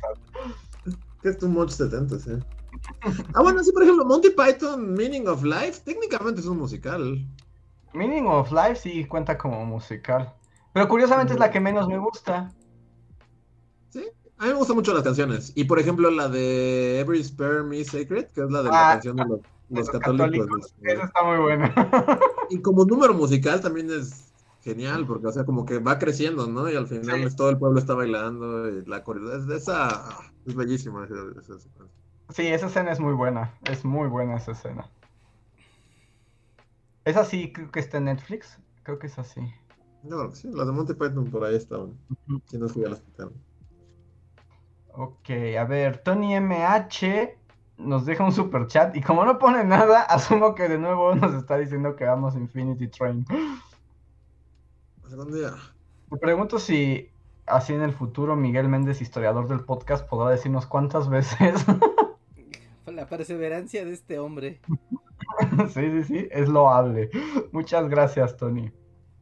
Eh, Slim Ortiz nos deja un super chat que dice que si habrá datos extra del arte degenerado en el Tercer Reich. Pues, no lo sé, no lo había pensado. Esos datos extra de Reinhardt, no, no, sabe- no sabemos bien qué pasó ahí. Fue un experimento. Ajá, fue un experimento, literal, fue un experimento para miembros de comunidad y así, pero fue algo espontáneo, ¿no? Quería como probar, eh, sobre todo las herramientas, es que YouTube ha estado incorporando como herramientas para estas dinámicas de miembros Ujú. y, y quería probarlas, ¿no? Antes de anunciarlas y ponernos así a prometer cosas, pues primero hay que probar las herramientas. Así que, de hecho, ah, al principio, déjenles platico así rápido, porque puedes hacer que solo los miembros de comunidad vean un video, un live, ¿no? Pero como que está medio feo que restrinjas de plano a todos y des material extra, ¿no? Solo para miembros de comunidad. Pero tiene otra función donde solo el chat es para miembros de comunidad. ¿No? O sea, el stream es público, pero el chat es únicamente para miembros o superchats. Nada más. Y es como de, como que eso terminó funcionando más al final. Pero hasta no experimentarlo, pues no, no te das cuenta, ¿no? Si jala o no jala o, o, o qué. Pero, pero bueno, esperen actualizaciones de, de cómo vamos a trabajar en el futuro, pero no, ahorita no, no va a ser consistente, ¿no? Lo que pasó de, lo que pasó de datos extras fue un desliz, fue una ocurrencia. Está bien, o sea, tal vez haga algo, o sea, o les deje ahí un datito, o si funcione y llegamos todos al consenso, igual hago algo. Pero, como sea, lo que pueden hacer es ir a ver el nuevo video de la semana. Así es. Sí, pasen a verlo para que se rían del arte en, en tiempos de los nazis. Que ahí, este, como, nada más como dato, fue todo un asunto, porque, como les contaba el último podcast, hacer que monetizara fue espantoso. Como hacer alquimias, ¿no? De, de metadatos y de cómo mencionar lo inmencionable. Pues un poco se nota porque el título del video es poco, o sea, el título final, o sea, la portada está bien, pero el título final es como ambiguo. O sea, ¿Qué por- título quedó? el título es El arte prohibido de la segun- en la Segunda Guerra. Y es así como, pero fue la única manera de hacer que monetizara. Porque nazis. Sí, sí, porque técnicamente pues está, pues, está mal, ¿no? Porque pues no habla ni siquiera durante la guerra. Todo esto papurre previo a la guerra, así que... Pero intenté justo con el nombre original, que eran na- los nazis y el arte degenerado y Nal. Nel. Nel. Le puse solo arte degenerado y también me dijo Nel. Entonces, si tiene un nombre poco claro, espero que la portada... Pero la gente lee la portada, ¿no? Sí, sí, la portada es todo. Sí. Y la portada sí tiene el nombre original. Sí. Pero bueno, entonces, este, vayan a verlo, en serio. Está divertido, tiene nazis y tiene arte. ¿Qué más pueden pedir?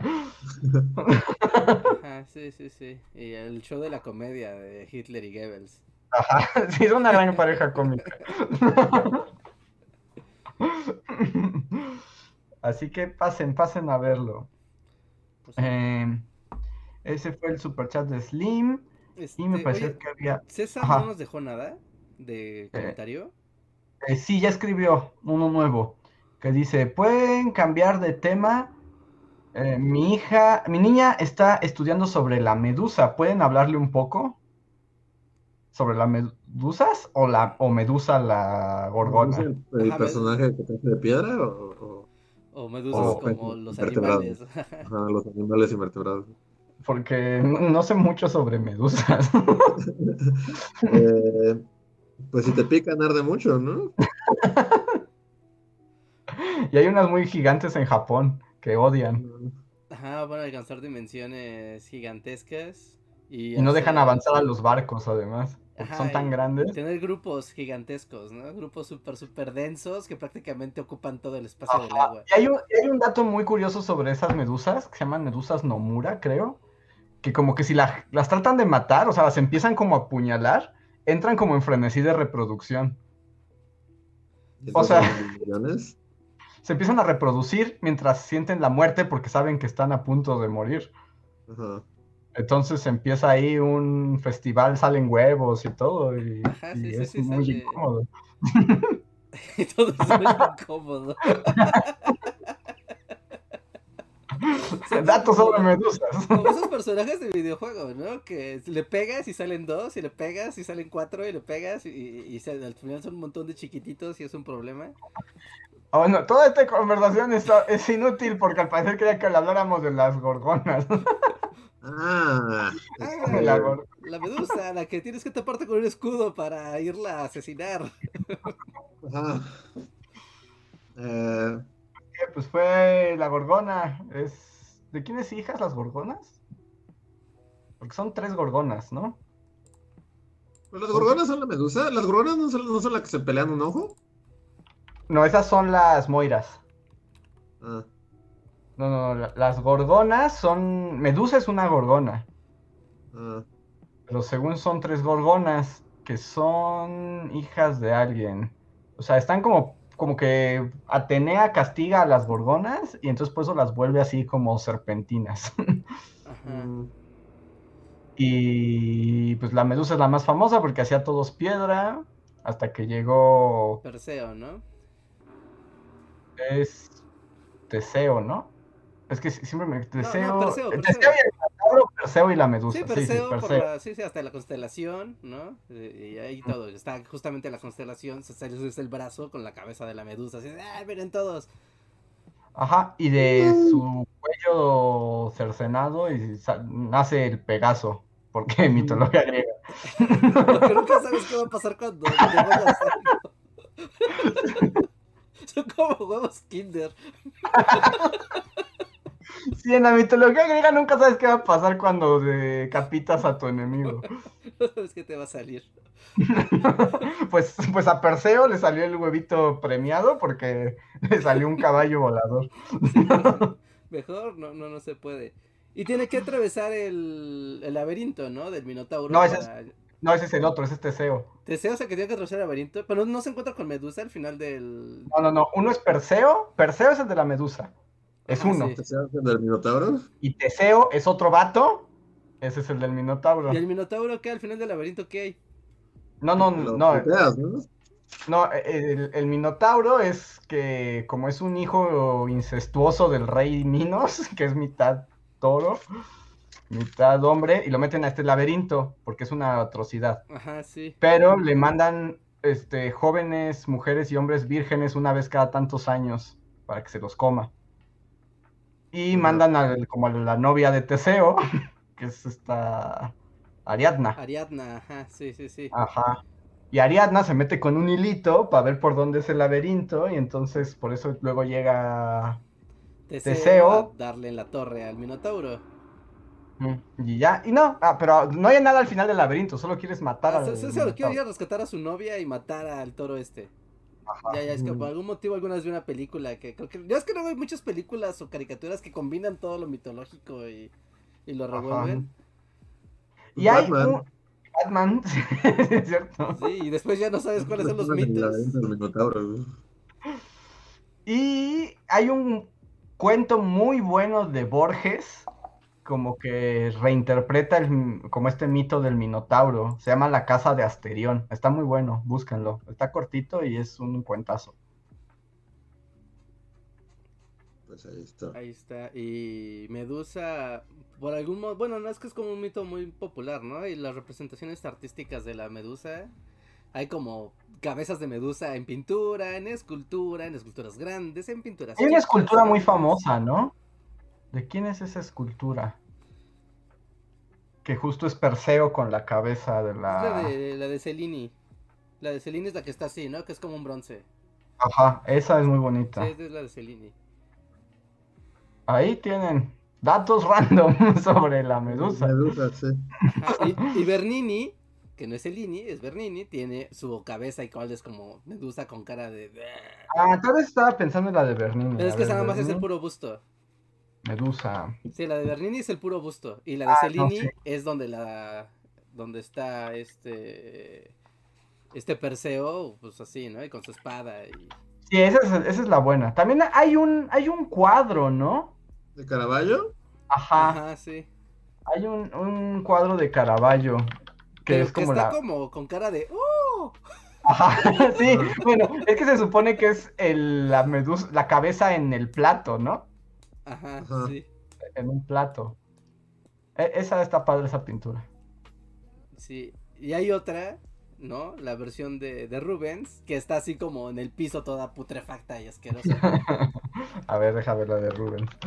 Eh, la de Rubens. Ah, ah, esa está, está padre, Está ¿eh? súper gorda. de- Está súper Ah, bien muy para, padre. Está como para, para de, wallpaper. Está increíble. está como portada de disco metalero, ¿no? Ajá, sí, sí, sí. Sí, como totalmente de arte Ah, de, mira. disco Ah. Esta, esta no la había visto. Está muy padre, porque además como que le salen viboritas por todos lados. Así como víboras. Está muy padre. Creo que le doy el premio a Rubens. Rubens, Sí. por la mejor cabeza de Medusa.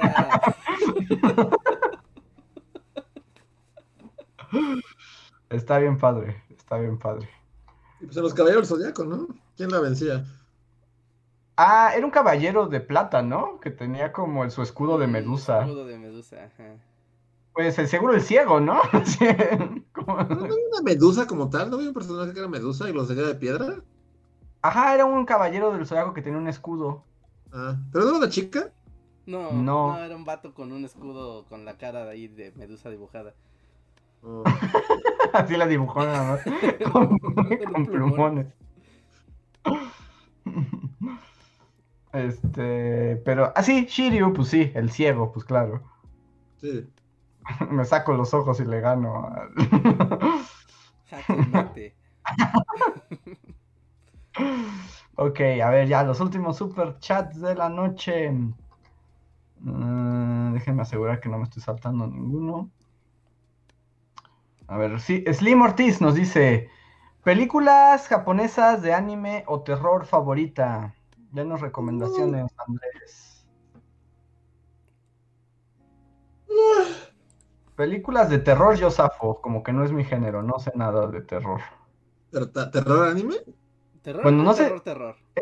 Dice, ¿de anime o terror? Supongo que el terror no tiene que ser anime. Ah, Ah, La de de terror, una como muy vieja, que tiene como su remake más ochentero, pero no, la, la original, la de The Thing. The Thing, The Thing, ah, blanco y negro, viejísima. o sea, pero tú dices The Thing blanco y negro. Ajá, The Thing, The The Thing. No la de, de- no la No, de... no, John Carpenter. No, no, no, no, no, no, no, la The de Thing blanco y negro.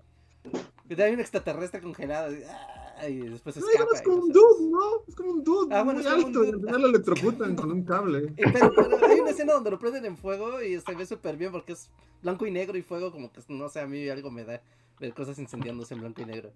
Yo, yo más bien recomendaría la de John Carpenter, pero es Sí, una buena recomendación. Si tuvieran que ver un The Thing en su vida, diría que vieron la de John Carpenter. Eh, yo- yo- bueno, las dos, las dos son buenas, ¿eh? Las dos son muy buenas. Porque la que tú dices es del 51. Sí, esa, el blanco y negro es viejísima, sí. Según es como todas las películas de los años 50, que es como... To- Todos hablan así. Todo tiene que ver con comunismo, es como... Todo es una analogía al comunismo. No, pero los personajes sí son como muy gringos, super gringos, y todos son muy de, hablan de así, y están, se paran derechitos. Y hacen chistes como muy Ah. blancos todo el tiempo. A mí me- sí me gustan esas películas, pero me sorprendió la recomendación. Está Sí, padre. es como... Es que hace, hace poco la topé, hace poco la topé, por eso la tengo, la tengo ¿No viste eso?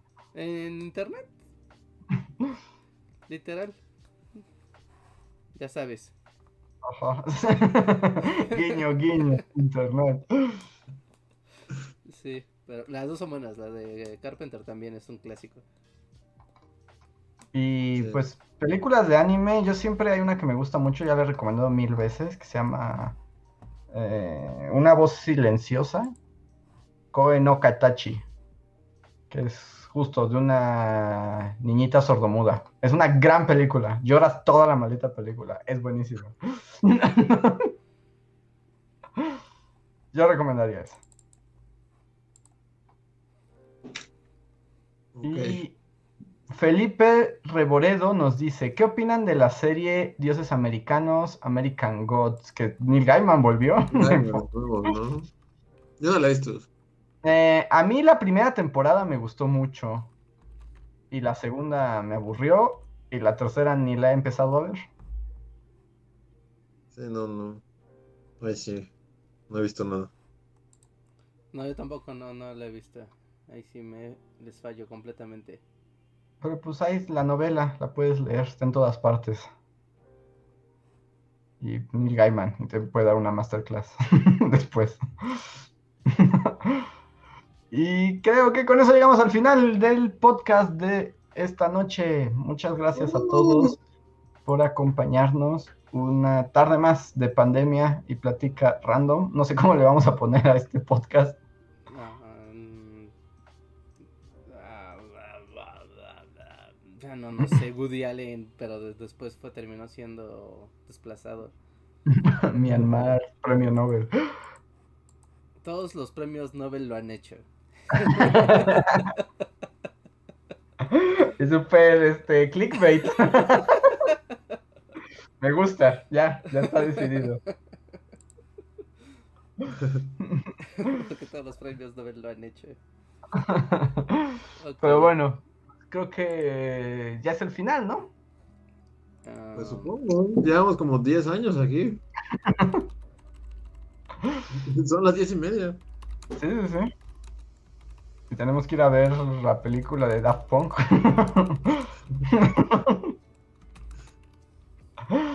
Pero bueno, muchas gracias a todos por acompañarnos. Espero se hayan divertido. Recuerden ver el video de la semana sobre los nazis contra el arte degenerado. Compártanlo, coméntenlo, distribúyanlo y estén atentos que pronto ya les hacemos oficiales las cuestiones de los miembros del canal. Sí. Y finalmente recuerden revisar todos los links que tenemos aquí abajo en la descripción. Tenemos el acceso a todas nuestras redes sociales, pero también tenemos nuestro acceso a Amazon.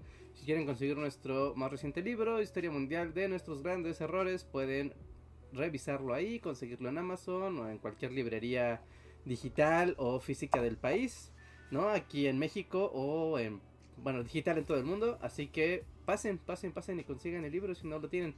Ah, también están abajo nuestras redes sociales, están nuestras redes sociales también de- del equipo que estamos aquí con la conducción del programa. Y, y pues ya, recuerden inscribirse también a Spotify, iTunes, Google Podcast, Deezer, iVoox o cualquiera que sea su distribuidor de podcast favorito para que nos lleven con ustedes cuando no estén aquí en la versión de YouTube, que es nuestra edición principal, donde ustedes pueden participar y donde pueden dejar sus comments y todo, pero si están en la calle, pues así lo pueden hacer, no se lo pierdan. Y pues nada más, creo que son todos los anuncios que tenemos ahorita de momento. Pues nos vemos el jueves para el siguiente podcast. Y muchas, muchas, muchas gracias, como siempre, a nuestros miembros de comunidad, a nuestros Patreons y a todos los que eh, nos apoyaron en los superchats de esta emisión, así como a todos ustedes que nos escuchan y nos regalan un poco de su tiempo y de sus likes. No olviden dejar sus likes antes de irse, dejen sus likes. Y, y eso, ¿no? Muchas gracias a todos, comunidad, y nos vemos hasta el jueves. Nos vemos. Bye. Bye bye. Síguenos en Facebook, Twitter y YouTube con el usuario Bully Magnets. También suscríbete a nuestro podcast en iTunes y en la app de Mixler para tener lo más nuevo de nuestros contenidos siempre a la mano. Deja tus comentarios, suscríbete, compártenos con tus amigos y recuerda, Bully Magnets, donde la historia en verdad es divertida.